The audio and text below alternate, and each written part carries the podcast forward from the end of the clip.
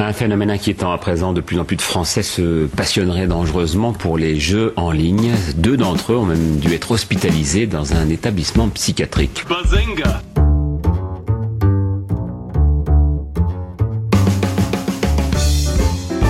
Il ne se nourrissait plus, il s'est enfermé dans sa chambre trois semaines durant en se prenant pour son avatar, un elfe de la nuit. Or, on constate aujourd'hui que les séries sont parfois beaucoup plus violentes que les films. Et il faudra aussi parler des dessins animés, notamment des dessins animés japonais qui sont exécrables, quoi, qui sont terribles. Bazenga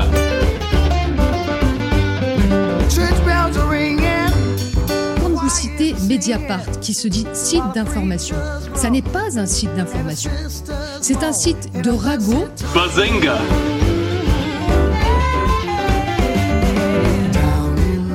Souvent des jeunes qui passent leur journée derrière un écran à se goinfrer des meuporgs. Bazenga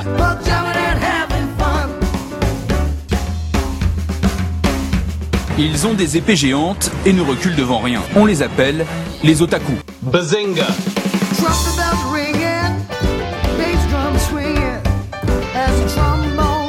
Je suis ingénieur en informatique, je me sens bien avec les ordinateurs. Bazenga D'une manière générale, la liberté pratiquement totale qui règne sur Internet, qui se joue des frontières, permettent de créer des réseaux qui peuvent se révéler donc très très dangereux.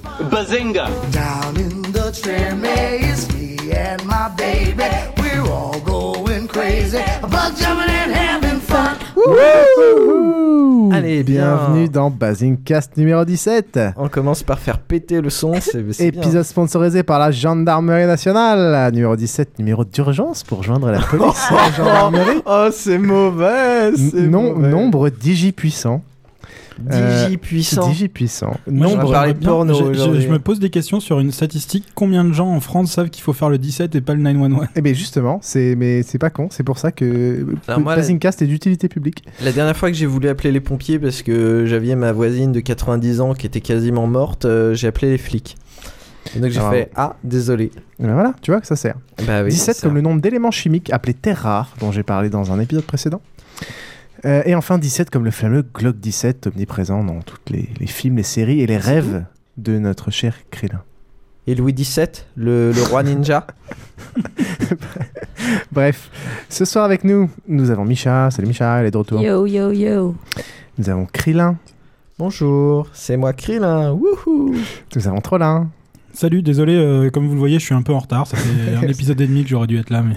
C'est pas grave. Euh, nous avons enfin notre cher Xil Grom, bonjour. qui a déjà parlé pendant une heure avant qu'on débute l'enregistrement. On est déjà fatigué. Sincèrement, vous avez loupé, hein, parce qu'on a parlé de sexe d'animaux, euh, De sexe de canard. de sexe de canard Ça, aussi. Je suis de- de dégoûté de d'avoir été bloqué dans le métro. J'aurais tellement On a vraiment eu des discussions super intéressantes. Au sommaire de cet épisode, nous avons un dossier de piouf, une première. Ouais. On va bien faire payer Ouais. toutes les rubriques que tu nous as plantées. sur Alan Turing. Ensuite, nous aurons peut-être une rubrique de Micha. Sur quoi, Micha? Ah, ça y est, comment ça se passe? Ah, ça m'a manqué. Euh, Il est en train de se rattraper. euh, sur les sports alternatifs, euh, enfin les sports que, que vous connaissez peut-être pas. Tu es dans les sports sur oui Non. Non, non, non. Elle va nous expliquer ça tout à l'heure. Et enfin, s'il n'a pas la bouche pleine, la rubrique jeu parlera de quoi, notre cher Xil? Le jeu vidéo de vos rêves, c'est un nouveau concept de rubrique qu'on va essayer de détailler dans un genre euh, de jeu vidéo euh, fixé par euh, le, gentil, le gentil animateur qui va être moi en On l'occurrence. ne dit pas gentil Euh, animateur. hein. Le, le gentil animateur. Le gentil l'animateur, parce que ça finit par un L. Le gentil animateur. Et donc, ce sera quoi aujourd'hui? Ce sera les MMORPG. Ce qui va être ouais. particulièrement dans la thématique vu qu'on n'est pas du tout des joueurs de MMORPG. Non. Euh, moi, je connais pas. euh, c'est un rapport avec les meuporgs ou pas du tout? Et Euh, euh, je suis désolé, c'est pas du tout une rubrique jeu. D'accord. Oui, c'est pas du tout une rubrique jeu, c'est pour ça que j'ai Ok. tiqué aussi. Arrêtez de vous battre. Arrêtez de vous battre. Mais non, on se Ouais. bat pas, on Non, est on est d'accord. tous d'accord pour dire que t'es une grosse merde. Euh, première chose, j'avais oublié de donner le Twitter de notre invité de l'épisode précédent, Pierre-Yves. Euh, c'est Raptorg, at R-A-P-T-O-R-P-G. Voilà, vous pouvez le retrouver sur Twitter. Euh, et enfin, donc, on va commencer à me parler. Attends, attends, attends, moi j'ai une petite Ah, news je aussi. t'en prie. Alors, si euh, des auditeurs voulaient m'offrir sur TF2, euh, Team Fortress 2, un chapeau Team Captain, je leur serais euh, extrêmement reconnaissant et euh, je ferai une rubrique à leur gloire après. Alors pour me pour m'ajouter en ami et me filer des items, euh, eh ben c'est Lianrag Alpha Omega. Donc euh, Il est tout me gêné, chercher tout- euh, L-I-E-N euh, espace R-A-G. Non, j'essaye de voir si je peux récupérer de la thune ou des, des trucs. Mais vraiment la team, euh, la team. Non, mais en fait, euh, je suis gêné parce que je me non, mais rappelle plus comment il s'appelle le, chapeau. C'est vrai en effet que j'ai- entendu il y a pas longtemps que les chapeaux de Team Fortress 2 se revendaient facilement aux enchères. Ah oui, ça, ça devient du délire. Et Sur la que- boutique de Team Fortress 2, t'as des objets déjà de base à acheter qui sont à plus de 30 ou 40 euros. Quoi. Non, non, non, non, T'en non. as à non, plus de 20 euros, c'est Non, non, non. certain. Je suis allé regarder. hier. Mais, non, c'est non. Alors dans ce cas-là, t'as des trucs à acheter à, à plus de 30 euros, quoi, plus cher Non. que beaucoup de jeux, et alors que celui-là est devenu free to play. mais j'ai regardé ça euh, tout à l'heure. Il y avait pas, euh, il y avait pas ça. Alors il y a des caisses. Non, mais ça, ça doit prendre en compte ta catégorie sociale et ça adapte le prix. Toi, t'es un peu plus bas. Euh, par contre, ce qui est clair, c'est que euh, tu as des objets qui vont jusqu'à euh, 10 dollars, ouais. Ce qui est quand même assez euh, du, du Enfin, grand pour les objets virtuels, c'est vrai que c'est vraiment, on fait plutôt des petits montants pour que les gens achètent plein de petits trucs. Et jusque-là, en fait, c'était c'était que du marché euh, normal, c'est-à-dire les chapeaux euh, TF2, tu les échangeais contre des chapeaux TF2. Mais là, ils ont ouvert un- un- une boutique bêta où tu peux euh, échanger des chapeaux TF2 ou d'autres choses contre, par exemple, des jeux. C'est-à-dire que les gens, je sais pas s'ils avaient acheté euh, déjà Half-Life 2 et qu'ils achetaient un, pack qui contenait Half-Life 2, leur deuxième Half-Life 2 leur servait à rien. Euh, donc là, ils vont pouvoir le, ils vont pouvoir le, le filer à des gens. Donc il y a vraiment un commerce qui est en train de se lancer là-dessus, euh, de, de chapeaux contre des jeux, de jeux contre des jeux. Non, et je trouve ça un Xil, peu. un tu peu as une remarque sur ce sujet qui. Oui. J'ai pas envie que ça continue. J'ai une remarque sur ce sujet. J'avais pas du tout prévu d'en parler, mais on va faire une petite news. Oh je, sais, je sais pas si vous en avez entendu parler, mais euh, En Norvège récemment. Blizzard, Blizzard a euh, décidé, euh, vu que euh, il y a du commerce de personnages, etc., sur euh, World of Warcraft, pour Diablo, ils vont faire une boutique d'enchères avec de, de l'argent euh, virtuel et je crois de l'argent réel Et donc là, ils vont qui va toucher une être com. intégré sur Exactement. lequel ils vont toucher une com. Ah. Quand, t'es tru- quand un truc est illégal et qu'il y a du commerce parallèle, tu le rends légal et tu gagnes de la thune là-dessus. Alors, au drogue. passage, ça veut dire aussi euh, un autre truc très intéressant, c'est que à partir de maintenant, euh, Blizzard a, comme la Banque Centrale Européenne, la possibilité de créer une monnaie qui va fluctuer par un système d'enchères. Tadam. Ouais. Donc n'oubliez hein. pas le chapeau Team Captain. voilà, ça me fera plaisir. Et je verrai si vraiment vous m'aimez. Bah, tu, risques, tu risques peut-être d'être déçu. Ouais. Peut-être. Euh, ok, bon, allez, on passe à ma rubrique euh, extrêmement préparée.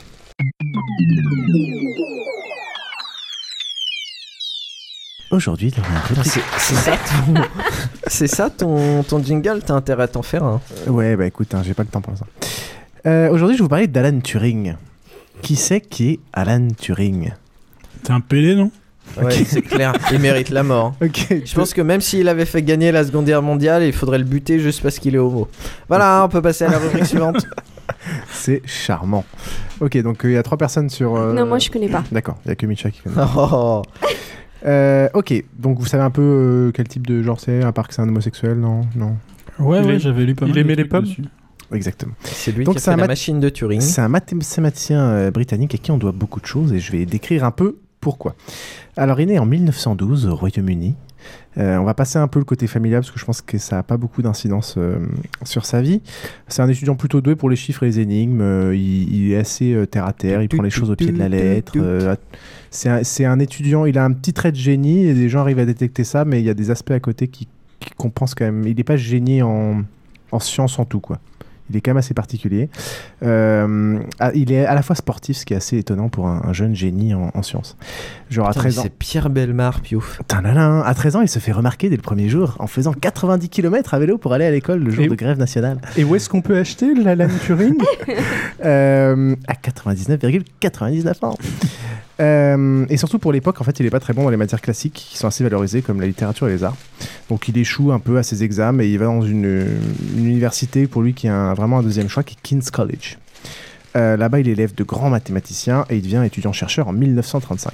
Il élève des grands mathématiciens? Non, il est l'élève de grands mathématiciens. Ah, Euh, il écrit un, il commence à écrire euh, des articles parce qu'il est étudiant-chercheur Faire ma mathématicien. et il commence à réfléchir au problème d'Hilbert. Alors qui, bon, je vais pas vous poser la question qui connaît. Dilbert, c'est une BD, ça bah oui, c'est ça. J'allais dire.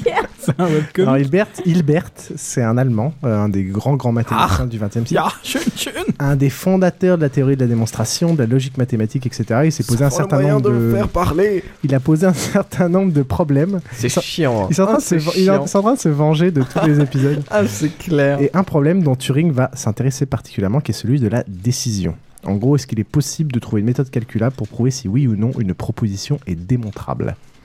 Est-ce qu'il existe une méthode définie euh, avec laquelle on peut prouver, euh, tester qu'une affirmation est vraie ou fausse? Moi, j'attends d'avoir fini de manger pour me venger. Ouais, limite, tu pourrais le mute. T'inquiète pas, je pense que tes bruits de papier se vengent déjà. Voilà, les bruits de papier, ça va pourrir le podcast. Donc, il s'intéresse au problème de la décision en abordant le problème de la calculabilité.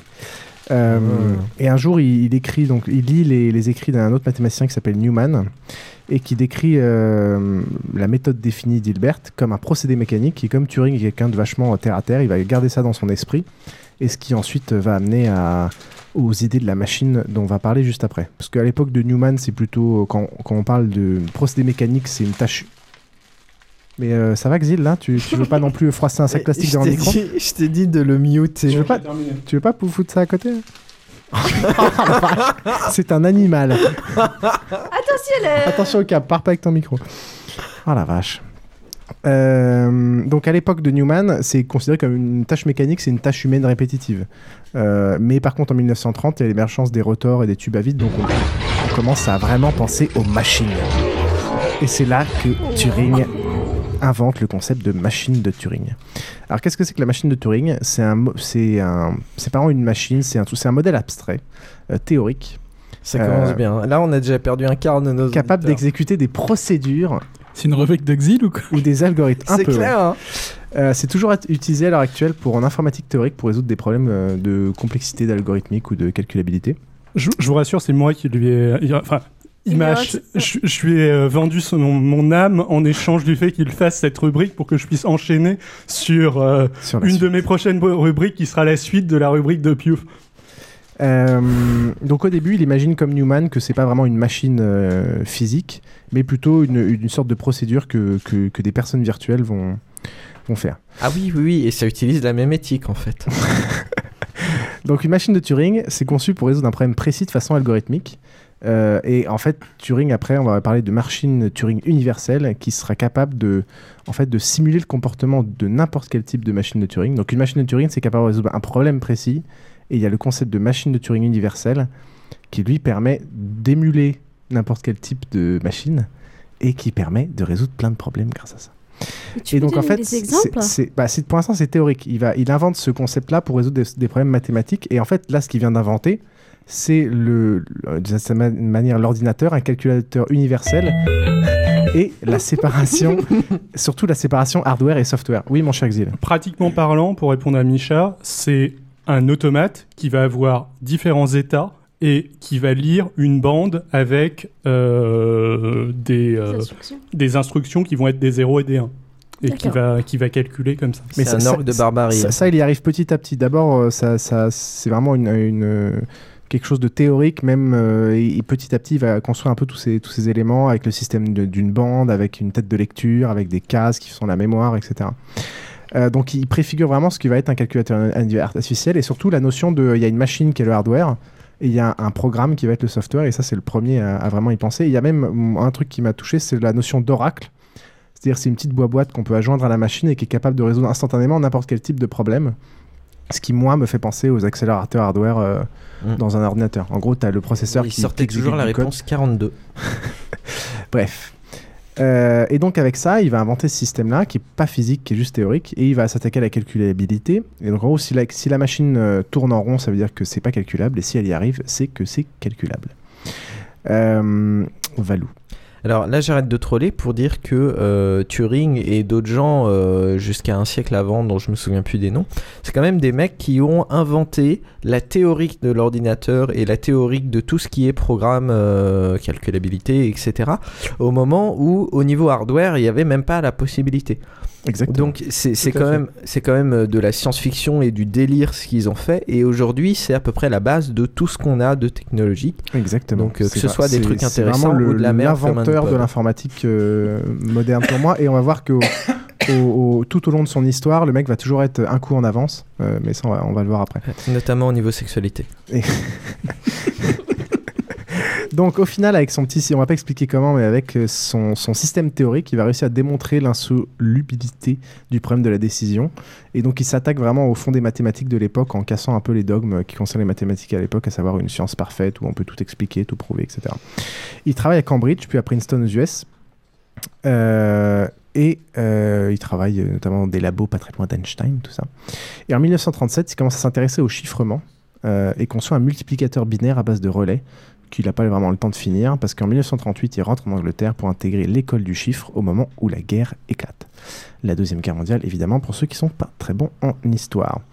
Euh, Très bonne période. Turing est On recruté, beaucoup rigolé à ce moment. est recruté par les services de renseignement britanniques euh, pour diriger, un, donc, euh, que vous connaissez- le projet Ultra, qui est en fait le, le pôle de, de décryptage euh, créé Faire par les renseignements ultramarines. britanniques et qui s'installe à Bletchley Park, une sorte de manoir euh, secret euh, réinstallé où il y a plein de, de- personnes, une armée euh, de, petites mains et de cerveaux qui vont essayer d'attaquer les codes allemands. Donc à l'époque, les codes allemands, il y a quoi? Il y a Enigma, donc tout le monde connaît, tout le monde connaît Enigma, avec une sorte de machine à écrire, avec un système de retors qui permet de faire du, chiffrement polyalphabétique. Et, et il y a aussi un, deuxième code qui s'appelle le code de Lorenz, mais ça on en parler après. Donc Enigma avait été cassé déjà à l'époque par, par les Polonais. Euh, et juste avant le, début de la guerre, les Polonais, vu qu'ils flippaient, eh ben, ils ont envoyé toutes leurs informations aux Français et aux Anglais. Et c'était un Polonais de 27 ans qui avait à l'époque réussi à, casser Enigma. Donc euh, le système est transmis aux différents services de renseignement euh, anglais, américains et français. Et les Allemands le, commencent à le complexifier, donc tout le monde se met au boulot pour essayer de recasser le système. À l'époque, le boulot de casser des codes, c'était surtout un boulot de linguiste, parce que tout ce qui est code vigénaire, etc., ça se casse avec des statistiques, euh, ça se casse avec des, des- des linguistes. Ah, c'est Euh, marrant ça. Bah, Ouais, c'est en- ouais. Oui, genre, euh, enfin, le Le E, la lettre oui, voilà, présente, euh, le, le le est quelque chose de très courant dans les phrases. Ouais, Donc, ouais. t'attaquais les codes vraiment par des méthodes statistiques et des méthodes linguistes, euh, des mecs qui connaissaient très bien la langue. Euh, typiquement, on utilisait, bah là d'ailleurs, ça va toujours être le cas. Par exemple, euh, en français, oui, c'est le le, mais en allemand, c'est le arceau. Schnell Euh. Et avec Enigma, c'est là où pour la première fois, vraiment, les mathématiciens euh, rentrent en piste. Donc il y a une armée de mathématiciens, de linguistes toujours, parce que ça sert toujours, des personnes assez diverses comme des pro-démo croisés qui sont recrutés par des faux concours euh, dans les journaux anglais. Beaucoup de femmes, ce qui est rare à l'époque. Comme quoi, au Euh, final, euh, le début de Stargate Universe, le pilote, euh, il est crédible. Tout à fait. Tout à fait. Beaucoup de femmes, ce qui est assez surprenant à l'époque, il y a à la fois des femmes de l'armée qui servent à actionner les machines, et, etc. Et beaucoup de nanas débauchées d'une usine de corsets qui est juste à côté ça, du, les nanas, elles sont souvent débauchées. ouais. à côté du manoir, surtout d'une usine de corsets. Quoi. Ouais, tu m'étonnes.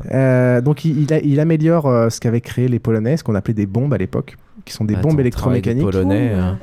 Et en fait, pour casser le système Enigma, c'était on assemblait plein de machines Enigma euh, et on les faisait euh, calculer, euh, essayer, faire plein d'essais en fait.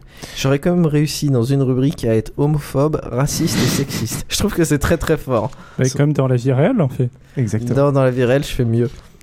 Donc Enigma a été utilisé. C'est pour ça que je suis au gouvernement. Et oh, C'est faites gaffe parce que moi, c'est vrai que tu n'as eh, pas encore parlé de nazis. Faites gaffe, j'ai toute la saison prochaine pour me venger sur vos rubriques. hein. Euh, donc Enigma, c'était utilisé pourquoi chez les Allemands? C'était utilisé, on entend surtout parler de celui-là, mais en fait c'était utilisé que pour les opérations courantes. Et donc c'était cassé en, en, en brute force, qu'on appelle en brute force, en essayant plein de combinaisons, par euh, les bombes. Et il y a eu le code de Lorenz, qui là pour le coup était, euh, était euh, utilisé par les dirigeants et un peu plus costaud. Euh, mais en fait, c'est le système en lui-même qui était faillible, et là, c'était cassé euh, par des procédés mathématiques et par d'autres machines qui ont été, qui ont été conçues, euh, inspirées par Turing, avec l'aide de Turing, par un des anciens profs de Turing, et qu'on appelait les Colossus. Et qui, en fait, allait euh, en être le premier ca- calculateur électronique binaire, qui fonctionnait à l'époque, il n'y avait pas de transistor, tout ça, donc on utilisait des, ce qu'on appelait des tubes à vide ou des lampes. Et ça faisait 5000 opérations par seconde, ce qui était assez, Mm. Assez ouf. Et ça émulait euh, le, le système de, de la machine de Lorenz et trouvait des failles dedans. Euh, donc Pour l'ultra... jouer à CS avec 5000 opérations par seconde, Ah bah peut-être que tu serais meilleur qu'à l'époque. t'avais un ping de malade avec ça. Euh, Ultra, c'était aussi toute une opération pour récupérer des, des, de des mach- calculer une image de rendu, je pense. des machines Enigma, des cahiers de code, etc. Provoquer des messages, genre ils posaient des mines à certains endroits. Et puis comme ça, ils savaient que les Allemands allaient dire Oh, il y a une mine à tel endroit, donc ils connaissaient le contenu du message, donc ils essayaient ensuite de le déchiffrer, etc. Euh, mais petit à petit, euh, Turing s'éloigne un peu de toutes ces, euh, toutes ces recherches-là parce qu'il trouve que ça s'éloigne un peu de son projet originel qui était d'avoir un peu une machine universelle. Du coup, il a directement inventé le démineur. alors que ces machines-là sont vraiment ultra spécialisées. Donc, euh, il, va, il fait beaucoup de voyages aux US pour partager ses découvertes, collaborer avec les alliés, il visite les labos de Bell, il rencontre Shannon, que, les, que, que beaucoup d'ici de personnes doivent connaître normalement. Dans ce contexte, on dit pas trop collaborer avec les alliés, on dit travailler avec les alliés. Euh, et, et, et quoi d'autre? Quoi d'autre Quoi d'autre? Bah, Il est mort. Bah non, mais non, mais non. Euh, donc les, les activités d'Ultra sont restées secrètes vachement longtemps. Donc pour l'instant, euh, peu de gens sont au courant de ses avancées et surtout de, de, de ce qu'il a fait pour le pays. Il reçoit même des lettres de ses anciens profs qui l'insultent en lui disant Putain, t'es pas parti à la guerre, t'es vraiment une fiotte, euh, etc., etc. Donc c'est Ah, voilà, pas très encore plaisant. des probos homophobes.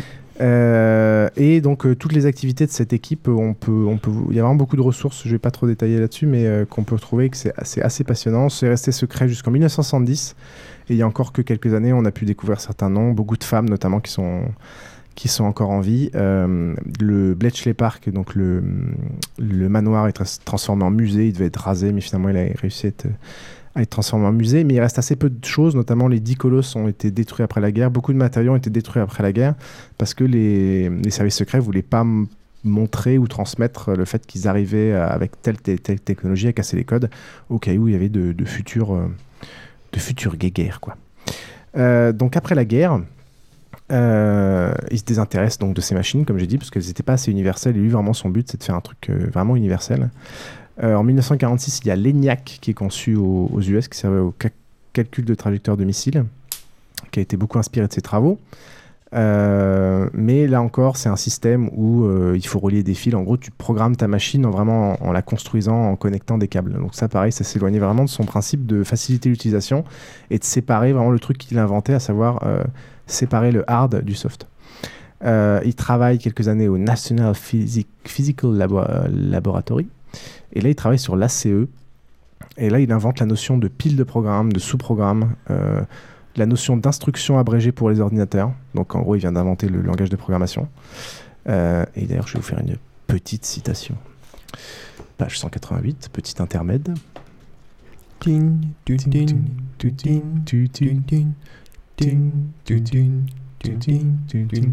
C'est bon.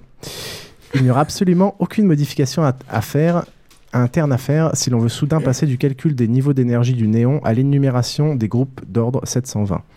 Il peut paraître curieux que cela soit possible. Comment peut-on attendre d'une machine qu'elle accomplisse une telle variété de tâches? La réponse est qu'il faut considérer que la machine fait quelque chose de très simple, à savoir suivre des ordres qu'elle a reçus sous une forme standard qu'elle est capable de comprendre.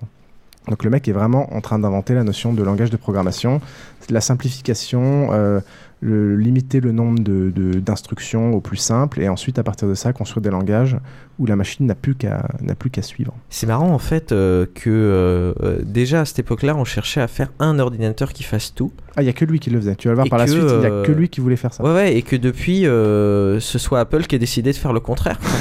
Complètement séparer tout pour avoir vraiment un appareil qui fasse une seule tâche et qui soit une merde pour le reste. Euh, euh, déjà à l'époque, Apple, c'est pas mal. hein. Déjà à l'époque, il écrit donc l'ACE, ce, ce sur quoi il est en train de travailler. L'ACE, l'ACE pourrait en théorie apprendre grâce à l'expérience, mais seulement si certaines exigences techniques étaient satisfaites. Tout d'abord, sa mémoire, sinon infinie, devrait être très importante. Une autre caractéristique souhaitable Ouais, 8 gigas se- maintenant. serait qu'il soit possible d'enregistrer dans la mémoire depuis l'intérieur de la machine et que cela puisse se faire, euh, puisse se faire que la mémoire contienne déjà quelque chose ou pas, c'est-à-dire de la mémoire que la mémoire soit effaçable. Donc il est déjà, il y a même pas la, la notion de mémoire à l'époque, c'est des cartes perforées, il y avait vraiment que dalle. Mm. J'ai envie il de dire invente- une mémoire à, à accès euh, random, quoi. Exactement. Qu'est-ce qu'il est fort. Comment dire random en français C'est la loose. Aléatoire. Aléatoire, putain. Aléatoire, aléatoire. Euh, il fait un article sur le cerveau électronique. Donc là, il, s'intéresse, il commence à s'intéresser à ce qu'on va voir après, c'est-à-dire l'intelligence artificielle. Et après avoir longuement discuté avec un physiologiste, il anime une conférence intitulée Le problème des robots. Et après un article révolutionnaire sur les machines d'intelligence, une théorie hérétique, où là, il fait d'ailleurs des, des- des- des parallèles avec Dieu, qui sera un programmeur et un mauvais programmeur. d'ailleurs. Enfin bref, c'est un autre débat. Euh, ses idées sont On vachement voit arrêtées. bien que lui avait été un peu raté quelque part. Ses idées Oh. très arrêtées. Il a, il a pas vraiment de respect des conventions sociales. Il est rapidement mis de côté. Et en plus, comme tu disais, Euh, c'est révolutionnaire à l'époque de penser une machine universelle et surtout ça n'a aucun intérêt. Alors qu'on essaie que, le, en gros, les fonds et tout l'administration, les chercheurs veulent faire des machines très utiles pour des trucs euh, très précis. Et donc, il est vraiment mis à, il est vraiment mis à côté euh, de ce côté-là. Il, est- a, c'est- il a c'est du mal évident- à trouver du C'est financement. évident etc. qu'il a, qu'il a clairement un coup d'avance, puisque euh, une machine, dans un, dans un premier temps, est toujours plus efficace si elle a euh, une, une, euh, une fonction donnée. Pour arriver à faire une machine qui sera efficace pour tout. Ah, surtout qu'à l'époque, on, euh, arrivait déjà, on avait déjà du mal à faire une machine qui Ouais, fonctionnait pour ouais. quelque chose. Quoi. Euh, L'ACE, donc, qui finalement sera jamais construit, il est écarté pendant des années de la discipline qu'il a inventée euh, et qui, euh, assez rapidement, allait euh, amener à l'invention du risque, euh, qu'on connaît tous. Oui, bah explique quand même pour les gens qui connaissent pas. Merci, t'es gentil. C'est un jeu de plateau. Euh, Très mauvais d'ailleurs. Je vais essayer de retrouver l'anagramme du risque. C'est Reduced Instruction Set Computing.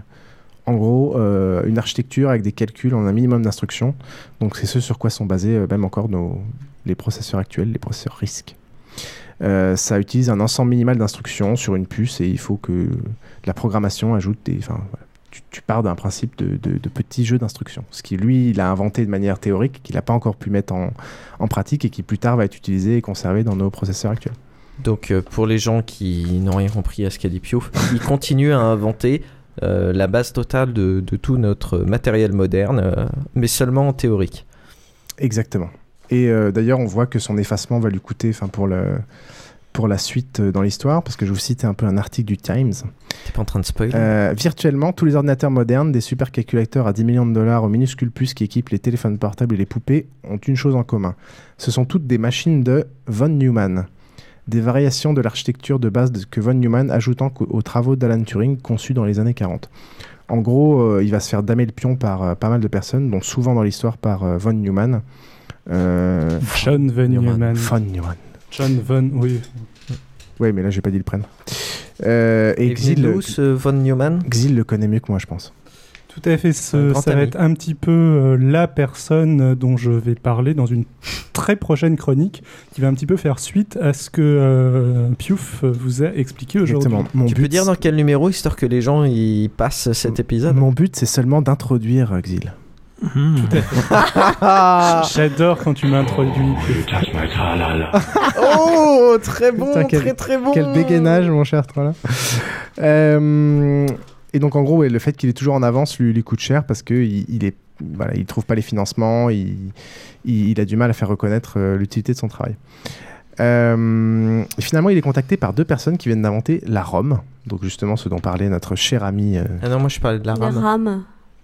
Loser, depuis Ouais, que t'as arrêté le technique, t'es va, vraiment une sous-merde. Depuis que t'as des, des pommes partout sur ton matériel. Ouais, bah avant la, avant la ROM, faut la, avant la RAM, faut la ROM. Hein, n'est-ce pas? Euh, Et donc, il y a une petite citation de ces, de ces deux personnes qui le contactent. Euh, cette méthode de stockage disponible, l'étape suivante était de construire un ordinateur autour. Tom Kilburn et moi, donc les deux personnes qui avaient le contacté, ne connaissions rien sur les ordinateurs, mais beaucoup sur les circuits. Le professeur Newman et Monsieur Alan Turing en savaient beaucoup sur les ordinateurs, mais à peu près rien en électronique. Ils nous ont pris par la main et nous ont expliqué comment les nombres pouvaient vivre dans des cases avec des adresses et comment on pourrait ainsi en garder la trace au cours du calcul. Donc une fois qu'ils ont ce type de mémoire, ils, dis- ils réfléchissent à comment disposer les datas dans ces mémoires, comment y accéder, etc. Donc ils inventent encore un élément en plus de l'ordinateur qui est, on a vu le processeur, le logiciel qui se connectait dessus et maintenant la mémoire qui se connecte euh, en plus. Je pense qu'en vrai, ils avaient quand même l'un et l'autre quelques connaissances en électronique. Oui, oui. Oh, arrête de casser nos rêves. Eh oh, ça va. Euh, donc il rejoint donc l'université de Manchester. Euh, et donc c'est là où il, va, on va parler un peu d'intelligence artificielle. Euh, L'intelligence artificielle a toujours été dans l'esprit de- Turing. Euh, le but était d'ailleurs quand, quand il travaillait dans le, décryptage pour, euh, pour Enigma et pour, pour l'autre machine, c'était justement de rentrer dans l'esprit de l'ennemi. D'ailleurs, en- en anglais, on appelle ça counter-intelligence. Donc il y a toujours cette notion d'intelligence et la machine était là pour euh, avoir une intelligence artificielle qui permettait de reproduire l'intelligence humaine et avoir accès aux informations et se, se mettre dans l'esprit de, de l'ennemi. Euh, Attends, il te reste 8 pages là? Ouais, à peu près. Euh, D'ailleurs, ce qui est assez intéressant, donc il, il essaie de- de- d'avoir la notion donc d'une machine qui apprend, ça il l'avait déjà depuis un certain temps. Et dans ses écrits à propos de cet apprentissage et de la croissance, euh, il fait souvent des, on sent qu'il, euh, comme bon lui, il a eu des, des petits soucis euh, dans son enfance, son éducation et sa vie sociale. Il y a vraiment des comparaisons entre la façon dont il décrit comment une machine devrait apprendre et comment on devrait éduquer une machine, et la façon dont lui, au final, aurait aimé apprendre et la vie, l'apprentissage qu'il aurait aimé avoir. Quoi. C'était un asperger ou rien à voir? Non, non, c'est une vraie non, non, question. je- là-dessus, non, il n'était pas aussi. Non, non, c'était pas un asperger. Euh, il imagine même déjà à l'époque que la, la machine pourrait menacer peut-être les humains si elle réussit à apprendre. Skynet. Euh, et il imagine les objections possibles à la notion donc d'intelligence artificielle. Et ça, je vais vous en parler. Alors donc déjà à l'époque, il parlait d'intelligence artificielle alors qu'il n'y avait même pas encore vraiment d'ordinateur qui exécutait un programme. Quoi. Oui, mais enfin, ça a été assez rapidement le rêve de l'informatique, euh, l'intelligence artificielle. Enfin, je veux dire, l'intelligence artificielle, c'est pas si loin que ça à partir du moment où tu imagines une machine qui est capable d'universalité dans son. euh, dans... Tout à fait. Euh, donc il donne cinq objections probables. D'abord, un refus d'admettre la possibilité que l'humain puisse avoir des rivaux dans le domaine intellectuel. Une croyance religieuse que toute tentative de construire une telle machine est une sorte d'irrévérence prométhéenne. Euh, le caractère très limité des machines qui ont été utilisées jusqu'ici et qui a encouragé la croyance que les possibilités d'une machine se limitaient nécessairement à des tâches extrêmement simples ou même répétitives. La découverte faite par Goebbels et Turing qu'une machine sera dans certains cas incapable de fournir une réponse, donc ça c'était le, le problème de, de, de, de, de la décidabilité, etc. Euh, il imagine même que des machines pourraient mentir à certains résultats quand elles ne savent pas, etc.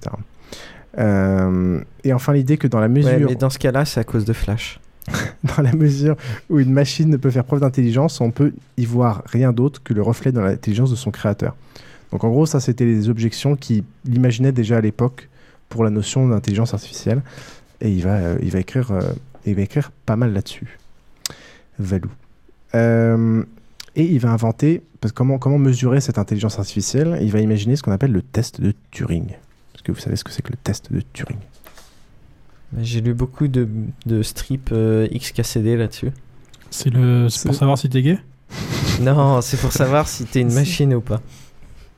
Justement. C'est pour, oui, c'est pour. euh, s- Enfin, c'est tester. Enfin, c'est faire un test euh, en double aveugle, si je me trompe pas, euh, pour euh, de communication avec une machine pour tester si euh, un opérateur humain réussit à déterminer que c'est une machine ou non. En double aveugle, c'est-à-dire est-ce que l'humain il sait qu'il est humain? T'as un humain qui sait qu'il est humain, qui parle alternativement avec une machine sans savoir que c'est une machine, et avec un humain sans savoir si c'est un humain ou une machine. Il doit déterminer lequel des deux est l'humain et lequel des deux est la machine. Exactement. En gros. Ils sont dans deux salles séparées, ils communiquent euh, en, en transcription écrite transmise par quelqu'un de par quelqu'un et tu dois deviner si tu parles à un humain ou pas. En gros, c'est euh, un simulateur de conversation quoi. C'est généralement ce qu'on essaye de faire euh, pour tester le, le- la validité des bots euh, de chat. Voilà, Non. Voilà, en parlant de bots de chat, il y en a un qui est très bon sur internet. Il dont- s'appelle Anna. Euh, non, c'est euh, machin bot, euh, j'ai oublié son nom, ça te dit rien Anabot. Je- J'en connais quelques-uns, j'avais fait une recherche là-dessus euh, il y a- il y, a pas très longtemps, mais euh, enfin, pareil, je me souviens pas des noms, euh, donc Ouais, je, je vous mettrai le, le- je vous mettrai euh, dans les liens RF. euh, c'est assez, c'est assez rigolo hein, parce que euh, vraiment à des moments tu te demandes si tu parles pas avec avec un humain, surtout que il fait part- enfin ça fait partie de ces choses qui ont de l'auto-apprentissage. Mais au final assez rapidement tu, tu peux tu peux lui poser des questions très pointues et là tu vas voir qui, qui pêche. Pratiquement parlant, alors on n'a pas forcément testé les mêmes, hein, mais euh, celui que j'ai testé, qui était censé avoir euh, gagné un certain nombre de concours, c'était pas si impressionnant que ça. En fait, Ils sont tous basés sur Jabberwocky normalement. Ouais, ok, alors je connais aussi ça, mais j'en ai testé un autre qui était censé être le plus, le plus impressionnant. Et la technique, c'était de te bombarder un maximum de questions pour que ce soit toi qui soit en train de Oui, répondre souvent. et pas euh, elle euh, ou lui euh, qui soit euh, en train de répondre. Et une fois que tu détermines que tu as découvert cette technique, tu commences à être plus agressif et à lui poser des questions et euh, l'illusion se brise assez rapidement. Ouais, ouais, ouais. C'est pas con comme principe. Euh, machin bot euh, elle fait ça souvent. euh, alors le truc c'est que comme elle apprend, euh, machin bot, non j'ai oublié le nom, euh, en général tu- quand tu lui poses des questions normales, elle, elle a, elle a très vite compris à force de poser cette même question à d'autres gens, ce que les gens répondaient, et donc elle va répondre quelque chose qui est dans, l'idée. Mais c'est très rigolo parce que. euh, par exemple, si tu lui poses une question que tu as déjà posée, euh, ou dont enfin, elle a déjà donné la réponse, ou quelque chose, elle va se foutre de ta gueule. Donc elle a, euh, elle, a quand même enregistré pas mal de trucs. C'est c'est quand même assez impressionnant malgré tout, même si tu t'en rends compte. Moi, j'ai pas été, mais bon, on n'a pas forcément euh, testé le, le même. hein. Euh, moi, au contraire, j'avais trouvé que le côté euh, mémoire temporelle. Il y a en effet de l'apprentissage, je pense a priori que c'est fait avec des réseaux de neurones derrière, euh, mais euh, qu'il les utilisait pour l'apprentissage sur le long terme, mais qui n- l'utilise- qui n'utilisait pas ce qui pourrait faire les euh, réseaux de neurones pour euh, simuler une conversation réaliste avec une mémoire de ce qui s'est passé avant. Quoique, ouais, c'est- c'est- non, c'est pas forcément idéal. Les... Enfin bon, bref. Je- justement, j'avais pas l'impression qu'elle avait de la mémoire à court terme, moi. En mais, tout cas, euh, à l'époque, euh, il n'y a aucune machine évidemment qui passe les tests de on fait Turing. dégoûter Et- qu'on prenne euh, Ah non, mais otage c'est cette chronique. ah non, mais c'est très intéressant. Moi, je suis très pour que vous participiez quand c'est intéressant. Euh, donc, il n'y a pas d'ordi qui l'a passé pendant très longtemps. Il ne va pas y en avoir. Lui, il estimait qu'en l'an 2000, il y aurait des machines avec 128 mégas de mémoire qui seraient capables de tromper environ 30% des juges humains pendant un test de 5 minutes. Alors 128 mégas de mémoire en 2000 on le faisait. Euh, par contre je sais pas si déjà il y avait les algos. Ah bah, à l'époque, enfin, il y a des programmes qui ont été créés assez tôt. Il y a le programme vachement connu qui est ELISA. euh, moi que j'avais même sur ma que j'avais même sur ma calculatrice euh, HP à l'école, je me souviens, euh, qui a été créé en 1966 euh, et qui prend euh, trois pages de code euh, et qui pendant quelques minutes tu tu ouais t'as un peu d'illusion quoi. Mais c'était aussi le fait que tu tapais lentement sur ton clavier de calculatrice et que. Mais C'est-à-dire que vraiment à un moment tu t'es posé la question de est-ce que ta calculatrice avait une âme? Ah bah tout d'un coup j'ai installé un programme qui disait que c'était un simulateur de conversation et tout d'un coup je me, je me trouvais en face d'une vraie personne. C'est une Casio ou une TI Une Une HP. Ah pardon, excuse-moi, j'ai j'ai pas écouté. En fait, quand tu parles, ça, ça passe au travers. Une HP GX, celle des vrais quoi. Ah ouais, les HP, c'est affreux quoi. c'est quoi, Dans- GX dans les- Bah, c'est le modèle, le modèle, le modèle On- homme. on s'en fout C'est- un peu, c'est- en C'est fait. le modèle homme. HP 48, HP 49, HP GX. 48 GX. Laisse-lui les, Alors, dans les trucs du genre, euh, il y a euh, un truc que je trouve assez rigolo, qui était, enfin bon, alors pareil, je me souviens plus quel est le, euh, le mec qui a fait ça. Je crois que c'est l'un Oui, des pareil, créateurs mais de, la- c'est un des créateurs de la cybernétique. L'idée, c'est toujours de discuter avec un, euh, un bot, euh, en gros, et c'était à l'époque où les calculateurs étaient très simples. Et ce qui était assez rigolo, c'est que c'était un psychologue entre guillemets le euh, l'intelligence arti- artificielle rudimentaire, avec laquelle tu discutais. Et il paraît que ça troublait vachement les gens. C'est-à-dire que c'était une liste de questions qui devait être euh, plus ou moins fixe. Ouais, mais qui était bien faite et bien- qui était, qui était bien choisie du genre euh, et est-ce que vous avez eu des problèmes avec votre père? Parlez-moi un peu plus de. euh, intime. Et, et ça, ça marchait. C'était peut-être vaguement euh, capable de rechoisir un mot euh, parmi euh, le- ta La dernière réponse réponse, et orienter la question. et euh, orienter la question. Et il paraît que les gens étaient complètement bluffés et qu'on pensait à l'époque essayer de remplacer les psychiatres par. euh, Est-ce que vous avez déjà eu un problème plutôt. avec un prêtre Mais en gros, il n'y a, pas- c'est vrai qu'il y a- il y a pas que la question de l'optimisation et l'intelligence artificielle, il y a aussi de, des techniques comme euh, bombarder le mec ou essayer de le déstabiliser, ou ça fait partie de l'ensemble euh, du système. Euh, il- Ah, ah, ah, tu as tué ma chronique. Ah, Cool, on peut ah, passer à autre chose. Et non, je reviens. Euh, donc il a écrit à ce moment-là un back. article qui est fondateur de l'intelligence artificielle, qui s'appelle ma- Les machines de calcul et l'intelligence, qui provoque beaucoup de débats à l'époque. Il a invité souvent la BBC pour en parler, il est un peu attaqué de partout. Euh, et Turing conclut au final, il dit allez vous faire foutre, les machines pensantes existeront un jour et que ça vous plaise ou non. Euh, en 1951, il rentre à la Royal Society. euh, et il commence à beaucoup réfléchir, à continuer à réfléchir à l'intelligence artificielle. Et là, il se rend compte qu'il y a un truc qui cloche. C'est que toutes les machines qu'il conçoit sont laplaciennes, sont discrètes, c'est-à-dire qu'elles. Euh, comment expliquer ça, mon cher Discrète, euh, c'est étape par étape. Voilà. C'est opposé à continu. Continu, c'est tu réagis en permanence. Pratiquement parlant, petit exemple, tu te retrouves avec deux personnes dans la rue qui cherchent à s'éviter. Ils sont l'un en face de l'autre. Si jamais ils agissent de manière discrète, ils vont avoir énormément de mal à s'éviter. Si jamais ils agissent dis- de manière discrète avec le même algo, j'essaie de contourner par la droite, j'arrête de bouger parce que euh, ça n'a pas marché. A priori, ils sont en face, ils essayent tous les deux d'aller à droite, ça se passe bien. En gros, t'avances. euh, Tandis qu'en compte, tandis T'avances continu- T'avances pas à pas, quoi. C'est de- des voilà. mecs qui marchent pas à pas. Étape par étape. Tandis qu'en continu, comme ils vont forcément être asynchrones, euh, le problème ne va pas se poser. Exactement. Donc il essaie de réfléchir un peu à ça. Et justement, il, a- il, euh, il aborde la notion, donc le, le cerveau, il n'est pas construit, mais il croit. Donc il revient sur la notion d'une machine qui pourrait apprendre, qui pourrait croître. Euh, là, il prend des cours de physiologie, il s'intéresse à, à la morphogénèse. Alors, la morphogénèse, c'est quelque chose dont on va vous parler Exil une autre fois, je pense. C'est le- l'ensemble des lois qui déterminent la forme, la structure des tissus, et des organes, des organismes. Là, il frétille. Bon, c'est fait alors. Euh, non, mais je pense qu'il va en parler beaucoup plus longuement que moi. Euh, un épisode à éviter. Et donc, il se pose la question est-ce qu'on peut modéliser mathématiquement la croissance biologique, etc. Euh, et, et là, il est un peu perturbé parce que, justement, sa, sa notion très forte pour lui, et qui était ultra novateur déjà à l'époque, déjà, il est en train de la remettre en question, à savoir la séparation entre le logiciel et le matériel.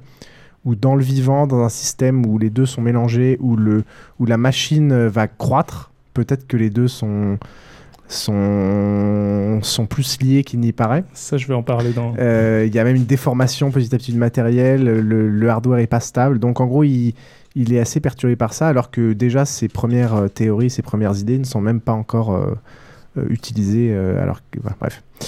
Euh, Valou. Donc il réfléchit un peu à tout ça. Il est toujours en, en avance sur son temps. Euh, mais il s'avère, comme euh, mes chers collègues l'ont gentiment dit au début de cette rubrique, Alors, je Avec rappelle. tact. avec Je- tact, avec je tact rappelle, que Alan euh, est homosexuel. Attends, je rappelle l'état actuel. hein. C'est un héros de la guerre, c'est lui qui a fait gagner la guerre, et c'est lui qui va euh, créer toutes les évolutions de, de des, Qui est à l'origine théorique de la plupart Voilà. des évolutions des en informatique. 80, 100 euh, ouais. prochaines années en termes d'informatique et de matériel. Et qu'il maintenant, Euh, qu'il est- qu'il est allé semer dans tous les laboratoires du monde, que ce soit Voilà. en Angleterre, aux États-Unis. euh, Maintenant, tu peux dire ce que la société anglaise lui a fait. Voilà. En 1952, donc on est en 52, euh, un de son compagnon actuel, alors il a eu pas mal de, de déboires amoureux pendant, pendant toute sa vie, il n'a jamais été vraiment stable, il a eu beaucoup de mal à trouver des, des compagnons, mais là en 52 il en a un. Euh, et le problème c'est que son compagnon organise le cambriolage de son appartement pour essayer de lui soutirer de la thune. Euh, ça faisait déjà longtemps que le compagnon lui extorquait de l'argent petit à petit, mais il en avait marre, donc il lui a dit non. Et donc le compagnon organise le cambriolage de l'appart. Donc il appelle les flics, euh, Alan essaie d'expliquer la situation, il y a une enquête, et au final l'enquête euh, aboutit euh, non pas à la condamnation du compagnon, mais l'enquête aboutit au fait euh, qu'on démontre l'homosexualité de Turing. Alors il faut savoir qu'à l'époque la loi britannique euh, interdit ça, on appelle ça une indécence manifeste et de la, et de perversion, de la perversion sexuelle. Rappelle Euh, en quelle année on est je... Nous sommes en Toujours 1952. Et c'est la même loi qui, en 1865, avait fait condamner Oscar Wilde aux travaux forcés. Euh, il décide Merci de l'Angleterre. il décide de. alors, il faut savoir en plus qu'à l'époque, euh, les, les notables anglais euh, homo allaient en France, où pour le coup, le- les, les actes homosexuels n'étaient pas condamnés, pour aller passer leurs vacances et pour pouvoir euh, être un peu plus libres. C'est comme ça qu'on a une si bonne réputation mondiale. Exactement. Euh, il décide de pas se défendre. euh, et il est condamné. Là, il a deux choix. euh, donc d'aller en prison pendant très très longtemps. Voilà, et le Ou- meilleur. Ou la castration chimique. Euh, la castration chimique, c'est un traitement à base d'oestrogène pour guérir l'homosexualité. Euh, donc euh, avec, des, avec, des, avec des hormones femelles. Enfin, c'est très très logique. Ce qui, ce qui fait peur, c'est qu'aux États-Unis aujourd'hui, on n'en est pas très loin. hein. bah ouais, c'est le mari de Michel Bachmann qui tient un truc comme ça. Euh, surtout qu'à l'époque, il y a le mythe, enfin, il y avait eu un, un traître, euh, un traître homosexuel euh, dans, dans les rangs de l'armée anglaise. Donc le, le fait aussi qu'il ait été, euh, qu'il détienne encore beaucoup de secrets sur les technologies euh, anglaises, il détienne beaucoup de secrets sur l'organisation des services secrets, etc. Et sa participation. Euh, suite à ça, donc il va choisir ce traitement, il va être suivi par les services secrets, il va être rejeté de, de- de différents jobs, etc. Bref, il, il déprime de manière assez violente. Et on va lire un petit passage d'une lettre. Page 250. Un autre traitement qui était proposé pour guérir l'homosexualité, c'était la lobotomie aussi. hein. Aussi. Alors, il faut savoir que le traitement par œstrogène, en gros, bah, donc, ça vous castre, euh, ça vous fait des poussées d'hormones qui font pousser vos seins, euh, qui altèrent. euh, Enfin, c'est assez. euh, euh, les hormones jouent un rôle tellement important euh, chez l'homme, chez l'humain, de manière générale, chez les femmes, que ça a vraiment des, des influences euh, à tous les niveaux, à la fois psychiques, à la fois physiques, à la fois. euh, Enfin, c'est assez, euh, c'est assez violent comme. euh, Au, au niveau de lobotomie écho, les, les traitements euh, psychiatriques à l'époque étaient aussi absolument horribles. euh, Mm. Traitements aux électrochocs dans le genre. Ça, je pense pas qu'ils le faisaient pour les homosexuels. Enfin, je- Bah euh, là, là, ouais. Oh, ils ont bien dû essayer. oui, oui, oui. Donc il envoie Ça une lettre. rien. Il envoie une lettre à un de ses contacts avec qui il travaillait. Euh, je, suis cons- je suis content que vous ayez aimé la diffusion J. J a cependant sûrement été déçu. J'ai assez peur que le syllogisme suivant serve contre moi dans le futur. Turing pense que les machines pensent, Turing ment aux hommes, donc les machines ne pensent pas. En gros, euh, ça il faut le traduire en anglais, Turing ment aux hommes, ça, se dit euh, Turing lies euh, with men, ce qui peut aussi se traduire par Turing s'allonge avec des hommes, Turing couche avec des hommes. Donc en gros, il essaie de défendre ses thèses, Turing pense que les machines pensent, mais comme Turing est homo, en gros, les gens concluent que les machines ne pensent pas, donc tout son travail est détruit à l'époque à cause de sa réputation et à cause de sa condamnation. Donc ça, il va en souffrir pas mal. Et au final, euh, c'est euh, deux ans plus tard que, on sa, gouvernante, ou je sais plus, sa domestique à l'époque, euh, va le retrouver mort le 8 juin 1954, en trouvant à ses côtés une pomme croquée plusieurs fois, qui avait été trempée dans le cyanure. L'enquête con- conclut assez rapidement un suicide. Il s'avère en fait que Turing, depuis très longtemps, était fasciné par le par, euh, par Blanche-Neige, le film Blanche-Neige qu'il est allé voir plein de fois. Et donc, euh, ça paraissait assez évident qu'il s'agissait d'un d'un suicide. Pas de Euh, blague homophobe là il y a eu des. Il y a eu des. ça hein, ça a lâche-toi. amené un mythe qui est très persistant, un, un mythe urbain qui est, qui est la conséquence du- de ça, qui était la création du logo d'Apple.